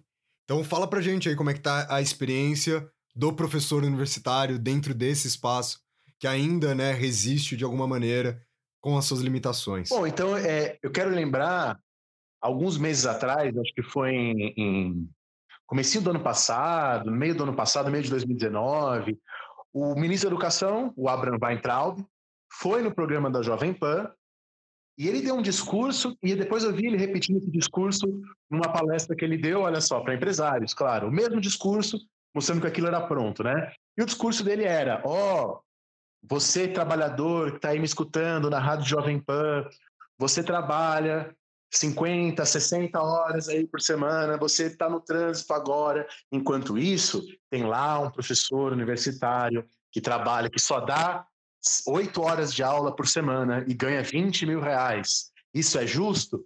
Então, quer dizer, ele cria por meio desse discurso a ideia de que os professores universitários são privilegiados, trabalham pouco, consomem dinheiro público e que a verdadeira luta é a luta entre os burocratas da universidade e a sociedade brasileira. E aí eu acho que tem muitas coisas que a gente pode falar sobre esse discurso dele, né? Antes de tudo, antes de a gente fazer uma análise propriamente do que ele diz com isso, essa fala é equivocada. Tá, tá, errado. Primeiro que a gente começa na universidade ganhando o salário inicial de um professor de uma federal é mais ou menos 7 mil reais. Isso não é algo que é, que é, que é privado, está tudo no, nos portais de transparência pública, está tudo na internet, salário de funcionário público. A gente começa ganhando mais ou menos 7 mil reais e eu estou com 30 anos agora, quando eu estiver lá para os 60 anos, eu vou ganhar mais ou menos 20 mil reais se eu tiver tido uma excelente produção ao longo da minha vida, de artigos, de livros, ter participado da administração, é uma, é uma, é uma carreira bastante lenta no seu crescimento, que eu acho que está correto nesse sentido. Então, quer dizer, pensa, você começa ganhando 7 mil reais depois de ter feito uma graduação, um mestrado e um doutorado. Vão aí pelo menos 10 anos tá? ganhando as bolsas de, de mestrado, doutorado, 2 mil reais, 3 mil reais, para você começar a ganhar 7 mil reais. Quer dizer, há dados também, há estudos, vocês acham isso na internet sobre isso? O professor universitário é a menor remuneração que você tem no, no, no funcionalismo público, se você pensar no, na, na, na, titulação.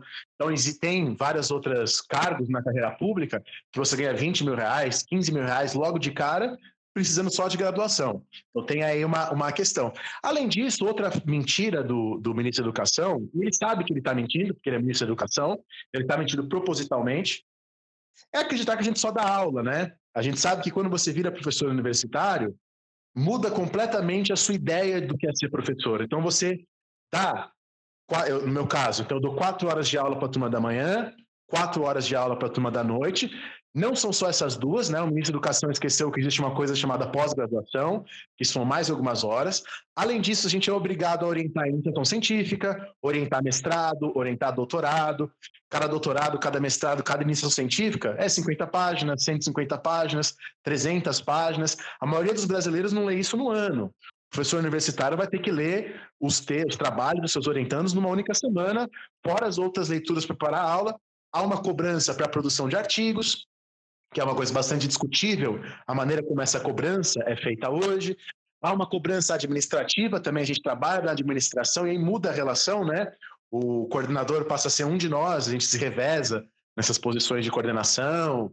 E, enfim, há muitos cargos administrativos. Eu, por exemplo, sou coordenador da extensão da história, o que me custa uma reunião de quatro horas por semana da extensão. E eu faço muita extensão também, trabalho muito com extensão universitária, com pesquisa. Então, é, é absolutamente mentiroso o que o Weintraub, o ministro da Educação, falou, dizendo que a gente trabalha oito horas por semana. É oito horas de aula na graduação, tem as aulas na pós, tem a produção de artigos, tem a produção de pesquisa dos alunos, tem as orientações, tem a extensão. Quer dizer, ele mentiu. E a grande questão, voltando agora ao que a gente estava conversando antes, primeiro, primeiro eu precisava de esclarecer que aquilo tudo é mentira, né? que o trabalho é muito mais amplo do que as pessoas pensam. Produzir um artigo, quando você produz um artigo, você tem que produzir uma coisa nova. Senão o artigo não é aceito nas revistas. Isso é muito difícil. Né? Você tem que ler em várias línguas, então o professor universitário tem que saber, além do inglês, outras línguas também, para conseguir produzir algo novo. Enfim, tudo então o discurso do, do Weintraub é mentiroso. Mas a nossa questão aqui, como a gente voltando ao que a gente estava dizendo hoje, não é moral. Não é falar, ó, oh, ele mentiu, em vez de falar a verdade. A nossa questão aqui é entender por que, que ele mentiu. Por que, que há esse projeto muito claro de privatização das universidades públicas, de destruição das universidades públicas, de querer fazer os professores darem mais aula justamente para não ter tempo de pesquisar, não ter tempo de produzir. É isso aí. O, o, o, o discurso do Weintraub é um discurso ideológico. E enquanto tal, ele não é só mentiroso, ele é também mentiroso. Porque o discurso ideológico ele vai ocultar a realidade, distorcendo-a, mas a distorção da realidade também porta uma dimensão da própria realidade. Então, o discurso ideológico expressa parte da realidade. A questão é decodificar.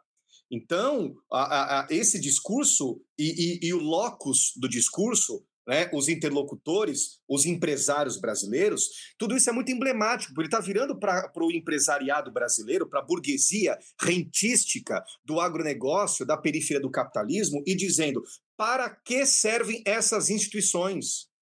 Elas não servem para nada. E nesse sentido, ele tem razão. Para o projeto de país que o bolsonarismo quer criar, essas instituições não têm finalidade nenhuma. Zero. Basta, inclusive, pegarmos a própria história do Brasil, somos aqui historiadores, e, e, a primeira universidade brasileira, no sentido de que existem diversos cursos, né, uh, uh, dentro de um mesmo campus, enfim, uh, que dialogam e que buscam uma universitas, pelo menos ainda que simbolicamente, foi a USP.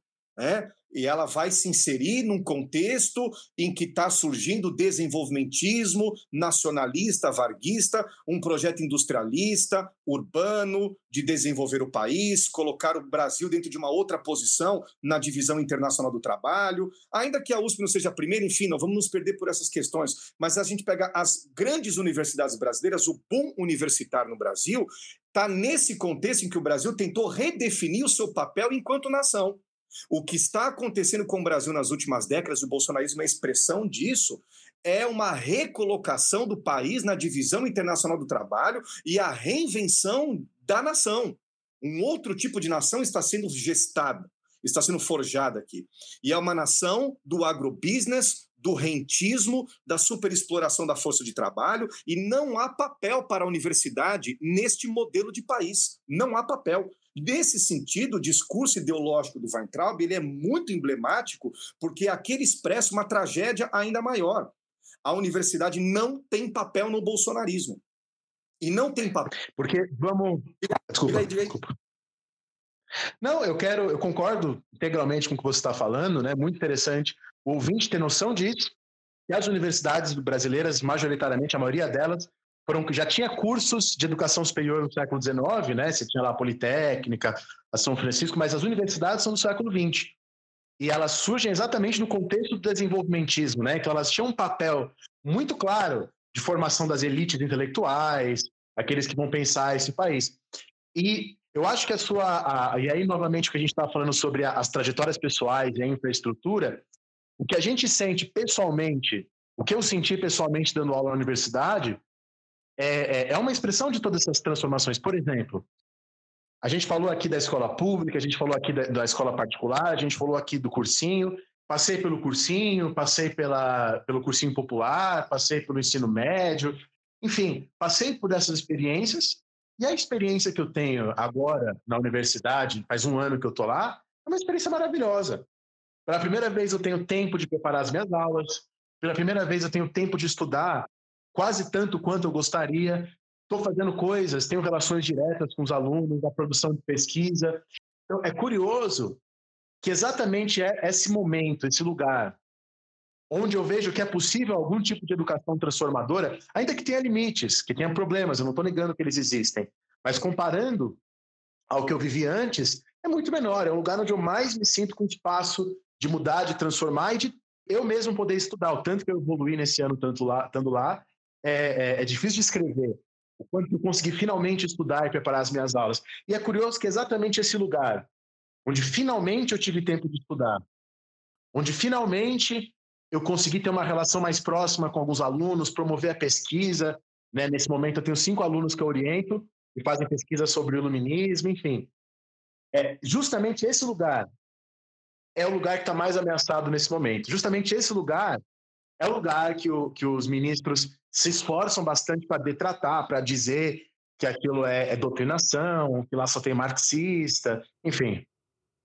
O que também, cara, me leva, eu acho que essa é uma discussão, até que a gente pode usar ela como uma última parte aqui dessa nossa conversa, que é como essa relação, em específico da nossa profissão, não só de professor, mas de professor de história, ela acabou assumindo, principalmente aí nos últimos anos, uma questão política a, dessas acusações de doutrinação, que elas são extremamente problemáticas.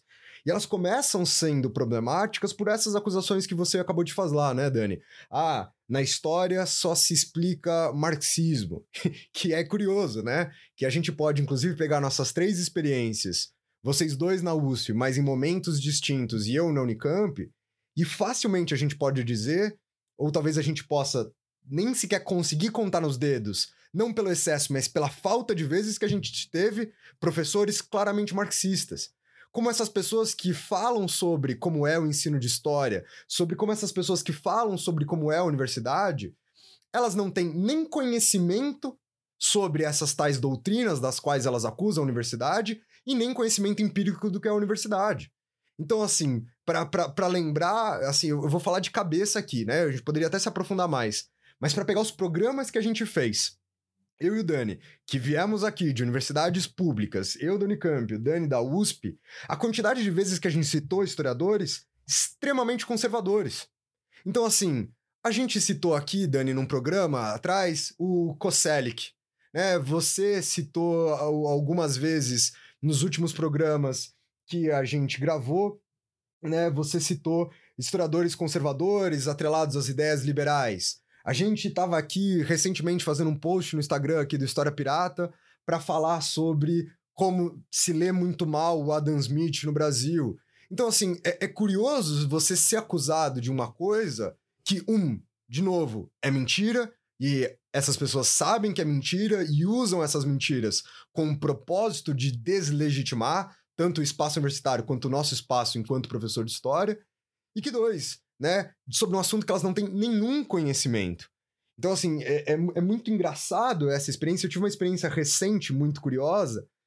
Recente, né? Já faz cinco anos. Eu tô começando a ficar velho daquele ponto que o recente para mim já faz cinco anos.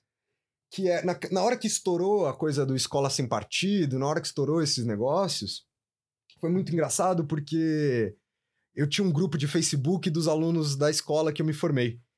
E aí, nessa escola que eu me formei em específico, os alunos fizeram uma carta defendendo os professores de história. Defendendo, dizendo que era uma falácia, etc e tal. E as pessoas que se formaram comigo nesse grupo de Facebook começaram a criticar, falando: não, é verdade, porque a gente só aprende a Revolução Francesa por um viés marxista lá na escola, etc e tal. E, cara, mentira isso. Sabe? A, a, a gente leu coisas que não estavam inseridas, sei lá, não era das revoluções do Hobsbawm, que você pode até colocar dentro desse padrão marxista mais clássico. Só que os alunos não tinham noção do que, que é uma historiografia que não seja nem marxista, nem que seja conservadora. É, é curioso como a gente é acusado de coisas que não só são mentiras, mas pessoas que não fazem a menor noção do que elas estão falando. É isso aí. É, é, interessante você ter dito isso, Rafinha, sobretudo ter comentado ah, as, os temas dos programas anteriores e o que o Dani trouxe. Se alguém for me perguntar qual é o meu historiador favorito, é o Fernando Brodel. Ele nem é um marxista, nem podemos considerá-lo politicamente alguém de esquerda. E o meu intelectual brasileiro favorito se chama Gilberto Freire. Então, é, existe sim é, esse, esse estereótipo que ele é muito mistificador, ele é mentiroso num nível muito banal, né? E tudo isso faz parte de um ataque sistemático, conjugado, uh, com, consequente, com a finalidade de simplesmente ajustar as nossas instituições para o novo papel que o Brasil deverá exercer, que já é um papel que ele vem exercendo há uns anos, mas a coisa tem que ser escancarada, o ajuste tem que ser feito de uma vez por todas, um novo papel que o Brasil tem que exercer como exportador de, de, de commodities e assim por diante. Né? E, e, e, e é isso aí. Então, essa é uma, é uma coisa, é uma conclusão aqui importante para o ouvinte. Eu acho que ela articula todas as ideias que a gente falou, né?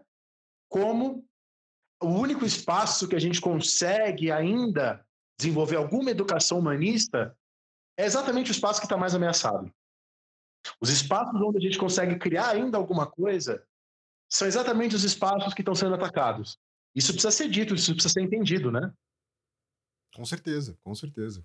Até porque, cara, é, é assim, é curioso, né? Quando eu falo que às vezes eu consigo subverter meu trabalho, muitas vezes as pessoas acham que a subversão é essa doutrinação de esquerda, socialista, etc. E é mentira. A subversão que é possível dentro de uma escola, a subversão que é possível dentro do cursinho, é você fazer o aluno pensar livremente. Essa é a grande subversão. É, essa é a grande subversão possível ali dentro. É você trazer um pouco dessa experiência universitária, dessa experiência mais livre, desse pensar mais humanista, como o Dani está tá apontando, para dentro de uma sala de aula, de um colégio, para dentro de uma sala de aula, de um cursinho. Então, é, é, é engraçado como as subversões que a gente está, elas estão muito mais inseridas nesse modelo do que a gente defende como educação do que até mesmo numa questão política ideológica mais clara, né? Óbvio que essas coisas estão interligadas em última instância, mas de, de forma mais clara. Eu acho que falta a gente falar uma coisa, na verdade, que me veio aqui na cabeça de experiência, que é com revisionismos. Vocês chegaram a sofrer com revisionismos históricos, que também é uma moda forte hoje em dia? Eu cheguei a enfrentar, mas não sofrer. E pode parecer vaidoso, pode parecer arrogante, pode parecer petulante o que eu vou dizer. Mas, puxa vida, Rafinha, Dani, quem tem a retaguarda teórica que a gente tem, vai ter que tipo de temor de um jovem de 19 anos de idade formado com Esses caras não dão pro cheiro. A gente destrói o argumento deles, mas assim, em questão de segundos. Então, eu enfrentei essas pessoas, elas apareceram né, em certos momentos, mas assim, ó, é, é, com um piparote você já afasta. Sobretudo por conta dessa dimensão que a gente acabou de conversar. Nós não temos uma formação apenas dentro dos cânones intelectuais da esquerda. A gente leu e lê a direita. E leu e lê apreciando, inclusive. reconhecendo que existem ali aspectos e dimensões extraordinárias. Entendeu? Ah, então, ah, respondendo diretamente a sua pergunta, enfrentei, mas não sofri. É, eu vou, eu vou, eu vou num caminho diferente. Ah, Primeiro, assim, reforçar o que o Marcelinho disse, eu próprio, para quem está ouvindo e não sabe, eu sou especialista em liberalismo, né, na história do pensamento liberal e esse tipo de coisa. E, assim, enfrentamentos desse tipo intelectuais, concordo com o Marcelinho, enfrentei em vencer. Só que existe é, também a questão da classe. Então, eu quero citar um exemplo. 2014, quando fez os 50 anos do golpe militar, eu dava aula no segundo colegial, São José dos Campos, que é uma cidade bastante militarizada, tem o ITA, né, essas coisas todas.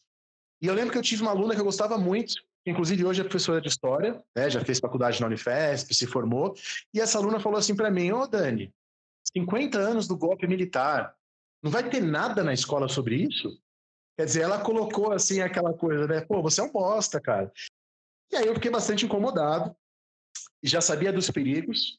O que, que eu fiz? Em São José dos Campos morava um homem chamado Pedro Lobo, né? Tem um livro sobre ele, inclusive, chamado Pedro e os Lobos. E o Pedro Lobo é um militar que foi perseguido pela ditadura militar. E eu falei, olha que interessante, né? Um militar que foi perseguido pela ditadura, algo inclusive que, era, que aconteceu bastante. Eu decidi trazer esse Pedro Lobo para falar na escola com os alunos. Né? E a fala do Pedro Lobo em si foi uma fala assim bastante aberta, foi uma fala democrática. Ele falou pela democracia, não chegou a falar de guerras, de lutas, de guerrilha, que ele participou também, mas ele não falou, ele não colocou isso. Bom, beleza. O que aconteceu? Enquanto essa palestra estava acontecendo, o dono da escola começou a receber e-mails, telefonemas de militares, de pessoas revoltadas, né, exatamente com aquilo, contra totalmente aquela. Então, quer dizer, não foi ali colocado um debate, né? Se alguém viesse debater, ó, vou mostrar outra visão, ó, não foi nessa, não foi assim que a discussão se deu. O que se deu era um conjunto de pais e pessoas externas que estavam querendo que eu e o professor, né, que também dava aula na escola, que nós fôssemos demitidos da escola. Quer dizer, não posso vencer você na argumentação, mas posso vencer você exatamente nesse lugar que você está de trabalhador. Vou fazer você ser demitido se você não falar o que eu quero que você fale, né? É, cara, eu, eu vou no- numa terceira via ainda maior é, da, da que vocês estão indo, que é. E aí eu acho que eu entro, talvez, um pouco pela minha personalidade, um pouco por ter visto bastante Marcelinho. Eu também posso entrar nesse rótulo da arrogância, da prepotência, mas eu sou, cara, extremamente claro e, e- e eu falo isso com alguma violência, talvez, no começo do ano, de, sobre duas coisas. Primeiro, que minha aula não vai ter dois lados né? E, e eu sou uma pessoa muito incomodada com esse discurso dos dois lados. Porque é de um reducionismo barato inacreditável, assim. Quem me dera viver num mundo simples o suficiente para eu resumi-lo a dois lados. Quem me dera trabalhar com um objeto histórico simples o suficiente para ele ter só dois lados. A primeira coisa importante é minha aula vai ter a maior quantidade de lados que for possível. né? Essa é uma coisa importante. E eles nunca vão ser dois, eles vão ser 10, eles vão ser 15, eles vão ser 20, porque a gente vai enfrentar isso mediante a complexidade atrelada ao objeto, atrelada àquela discussão, e como o Marcelinho bem apontou, porque a gente não leu um historiador, a gente leu 15. E por mais que eles até possam ter né, algum tipo de proximidade político-ideológica, eles divergem entre si. E a gente está aqui para trabalhar com essas divergências, a gente está aqui para trabalhar com essas questões. E a segunda questão, e aí eu sou muito enfático quanto a isso, é óbvio que a minha aula vai ser parcial. Porque ainda que eu dê 20 lados, eu ainda reconheço que eles não são todos. Porque a minha aula vai depender do que eu li. Porque a minha aula vai depender da minha experiência. Da minha experiência, como o Marcelinho estava apontando lá no começo, social, da minha experiência enquanto classe, da minha experiência pequeno-burguesa, da minha experiência de ter sido aluno de colégio da aristocracia paulista, da minha experiência de ser formado numa universidade pública de alto padrão, da minha experiência de poder ter condição financeira, de ter também uma extensa biblioteca. A, a minha aula é fruto dessa parcialidade, né? Então, assim, eu pouquíssimas vezes tive esse enfrentamento. Eu não vou nem falar que eu enfrentei nem que eu venci. Eu vou falar que eles raramente chegavam em mim, né? Eles realmente chegaram com alguma com alguma dificuldade até mim. E, e aí trazer um... Fala, Marcelinho. Você estava blindado. Sim, você ex- acabou se exatamente, cara, exatamente. Eu, eu costumava falar que, e aí de novo, pode parecer arrogante, Mas, cara, a gente não tá discutindo sala de aula com outros doutores. A gente tá discutindo com pessoas que tiveram, em última instância, menos tempo para ler o que a gente leu. E, e assim, eu, eu costumo falar, eu entendo mais do que eu defendo e do que vocês defendem. Porque eu gastei mais tempo lendo do que vocês. Não é sobre ser mais inteligente, não é sobre ser melhor. É a questão de dedicação do tempo. E eu não dediquei esse tempo porque, ah, eu nasci para isso. Não, é porque ele é meu trabalho.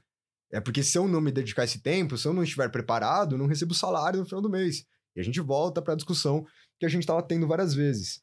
E, e, aí eu queria só trazer essa última questão, como muitas vezes essa coisa da, da história dos dois lados, e principalmente do debate, a gente tem visto isso muito hoje em dia, como as pessoas acham que debater é colocar um especialista de um lado e alguém que discorda do outro.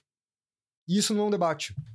Né? O, o debate não é entre um especialista e alguém que não concorda com o especialista.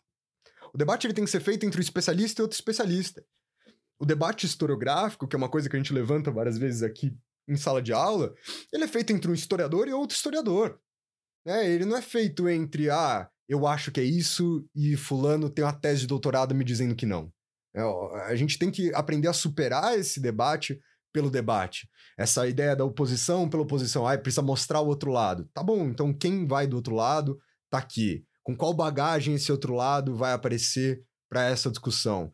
Se não vira, cara, uma simplificação muito barata daquilo que a gente dedicou a vida inteira para estudar. É isso mesmo. E, e no limite, se você pegar dois especialistas sérios, eles vão ter também a consciência de que a, a, a, o ponto em que eles chegaram é o ponto em que eles chegaram, no limite das possibilidades que eles poderiam chegar, e, e o intelectual ele é um, um fazer-se permanente. As conclusões que nós chegamos, no estágio em que nós estamos, do nosso desenvolvimento intelectual, é um estágio provisório, porque tem um caminho ainda pela frente. Dia desse estava conversando com o Dani, ele falou: Puta, tinha um livro ali sobre o, o, o, iluminismo radical que eu achava maravilhoso. Hoje já não acho mais. Então, se a gente também tiver essa consciência de que nós somos provisórios no momento em que nós estamos, e o debatedor, o interlocutor também tiver essa noção, no limite, ambos vão se respeitar e saber colocar o que eles têm ali de divergência como sendo produto do que eles puderam chegar naquele momento, e talvez eles possam transigir e até mesmo num outro estágio dos seus estudos discordar do que eles mesmos disseram, concordar com o outro, enfim, é apresentar as posições intelectuais como as nossas pesquisas estão assim, eu cheguei nisso aqui por esse caminho, entretanto estou aberto para reconhecer que talvez até onde eu cheguei não seja o suficiente, posso transigir, enfim. E esse é um tipo de debate em que eu nem sei se o público ele está disposto a aceitar, porque houve uma novelização, uma espetacularização tão vulgar do debate que esse tipo de discussão não está nem nas categorias de linguagem que o público estaria disposto a, a consumir. Bizarro, né? É, só para quem quiser saber, esse historiador é o Jonathan Israel, né, lá de Princeton. Eu lembro que quando eu li o Israel a primeira vez, aquilo se encaixava muito bem as minhas necessidades intelectuais e eu fiquei impressionado com aquela visão sobre iluminismo. Aí depois eu li outros historiadores e hoje estou convencido de que aquilo está totalmente equivocado. O que não significa dizer que o Israel é ruim. Também isso é uma outra coisa que tem a ver com o que a gente está falando. É, veja, por que, que a gente não vai fazer um podcast discutindo o pensamento de Olavo de Carvalho? Porque a gente não respeita aquele pensamento. Se a gente vai discutir o Olavo de Carvalho, vai ser como ideólogo né? Vai ser nesse, nesse, nesse lado dele que tem o um impacto, mas não como pensamento, né? Quando eu respondo a alguém. Ou no máximo como as pesquisas dele de doutorado, né, Dani? Para discutir ali o doutorado dele, para discutir os bagulhos no qual ele de fato é especialista. É quando a gente, o que eu queria dizer é que quando a gente discorda de alguém, quando a gente se dispõe a refutar alguém, isso é uma prova do respeito que a gente tem por essa pessoa, né? E não o contrário. Né? Isso é uma coisa também que às vezes é difícil entender. As pessoas acham que se eu discordar do Marcelinho, se eu discordar do Rafinha, nós três aqui discordamos em várias coisas, é porque a gente não se gosta, porque a gente quer acabar com o outro. Mas eu acho que é exatamente o contrário disso. Tá? A discordância é um sinônimo de respeito, refutar é um sinônimo de respeito. Quem a gente não respeita, a gente ignora. Né? Isso é difícil de entender. É, vai sair aqui nos próximos dias um texto meu sobre liberalismo, inclusive, e nesse texto tem várias coisas diferentes do que eu disse no meu doutorado três anos atrás já. Várias coisas que estão no meu doutorado hoje eu considero absolutamente equivocadas. E com certeza coisas desse meu texto que vai sair nas próximas semanas, daqui a alguns anos eu também vou achar equivocadas, porque é isso, né? É, o processo intelectual é um processo mesmo. Perfeito, mano, perfeito. Eu acho que ficou legal, hein? Eu gostei dessa nossa conversa. Queria agradecer muito a presença do Marcelinho aqui, né, com a gente hoje. E já queria, agora que fica, a pressão fica maior, convidar o Marcelinho para escolher um tema, né, para a gente fazer um, uma conversa, para a gente montar um programa aqui. Marcelinho é um baita professor de história do Brasil, principalmente. Marcelinho é um cara que consegue entender de tudo para um caralho. Marcelinho é um cara que sempre tem um livro específico. Se você mandar nesse grupo de WhatsApp que a gente está comentando, eu queria saber sobre a história das formigas saúvas em Arapuã. O Marcelinho vai te mostrar um livro instantaneamente que ele tem guardado, que ele achou no sebo XYZ. Mas eu sei que os temas de relacionados à história do Brasil sempre levantam mais ali, né, as vontades e o, o desejo mesmo do Marcelinho de estudar e, portanto, de trazer para um programa aqui. Então, Marcelinho, obrigado demais por ter participado desse programa com a gente.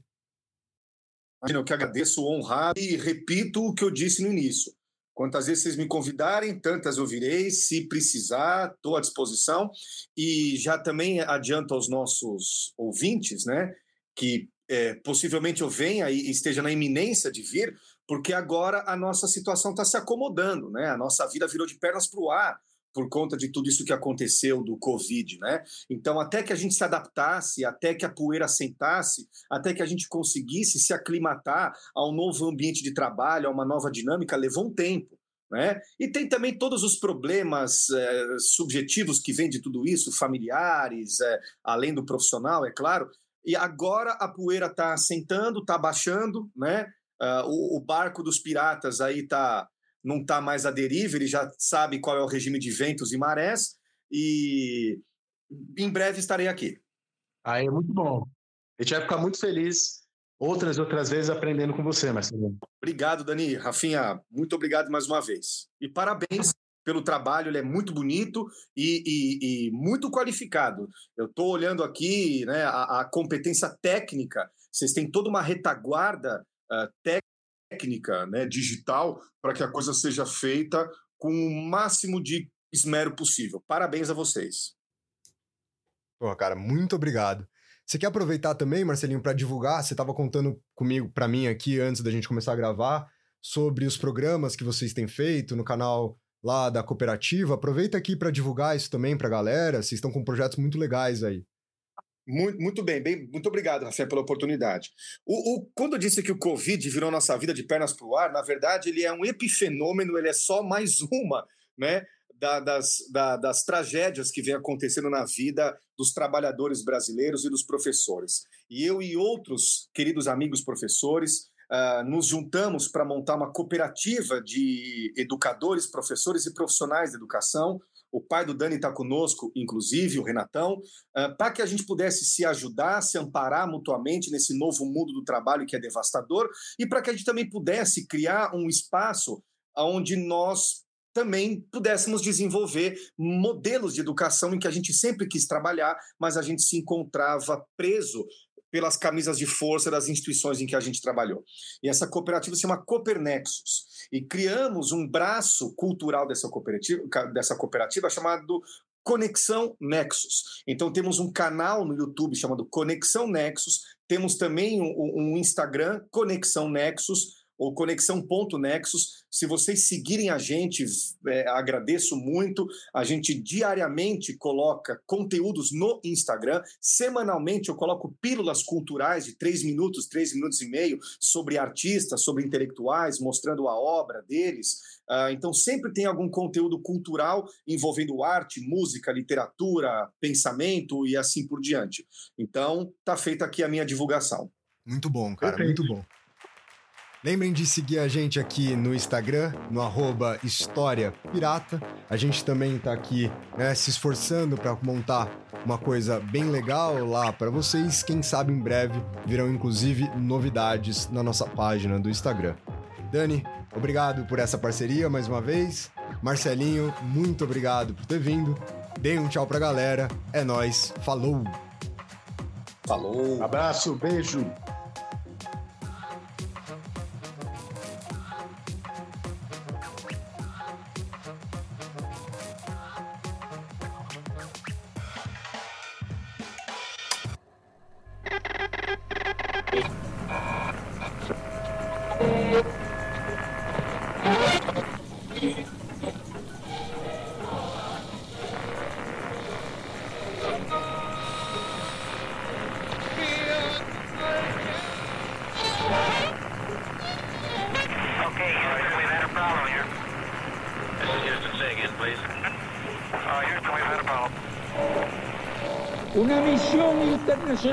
Internacionalista extraordinaria. Whites can help us, but they can't join us.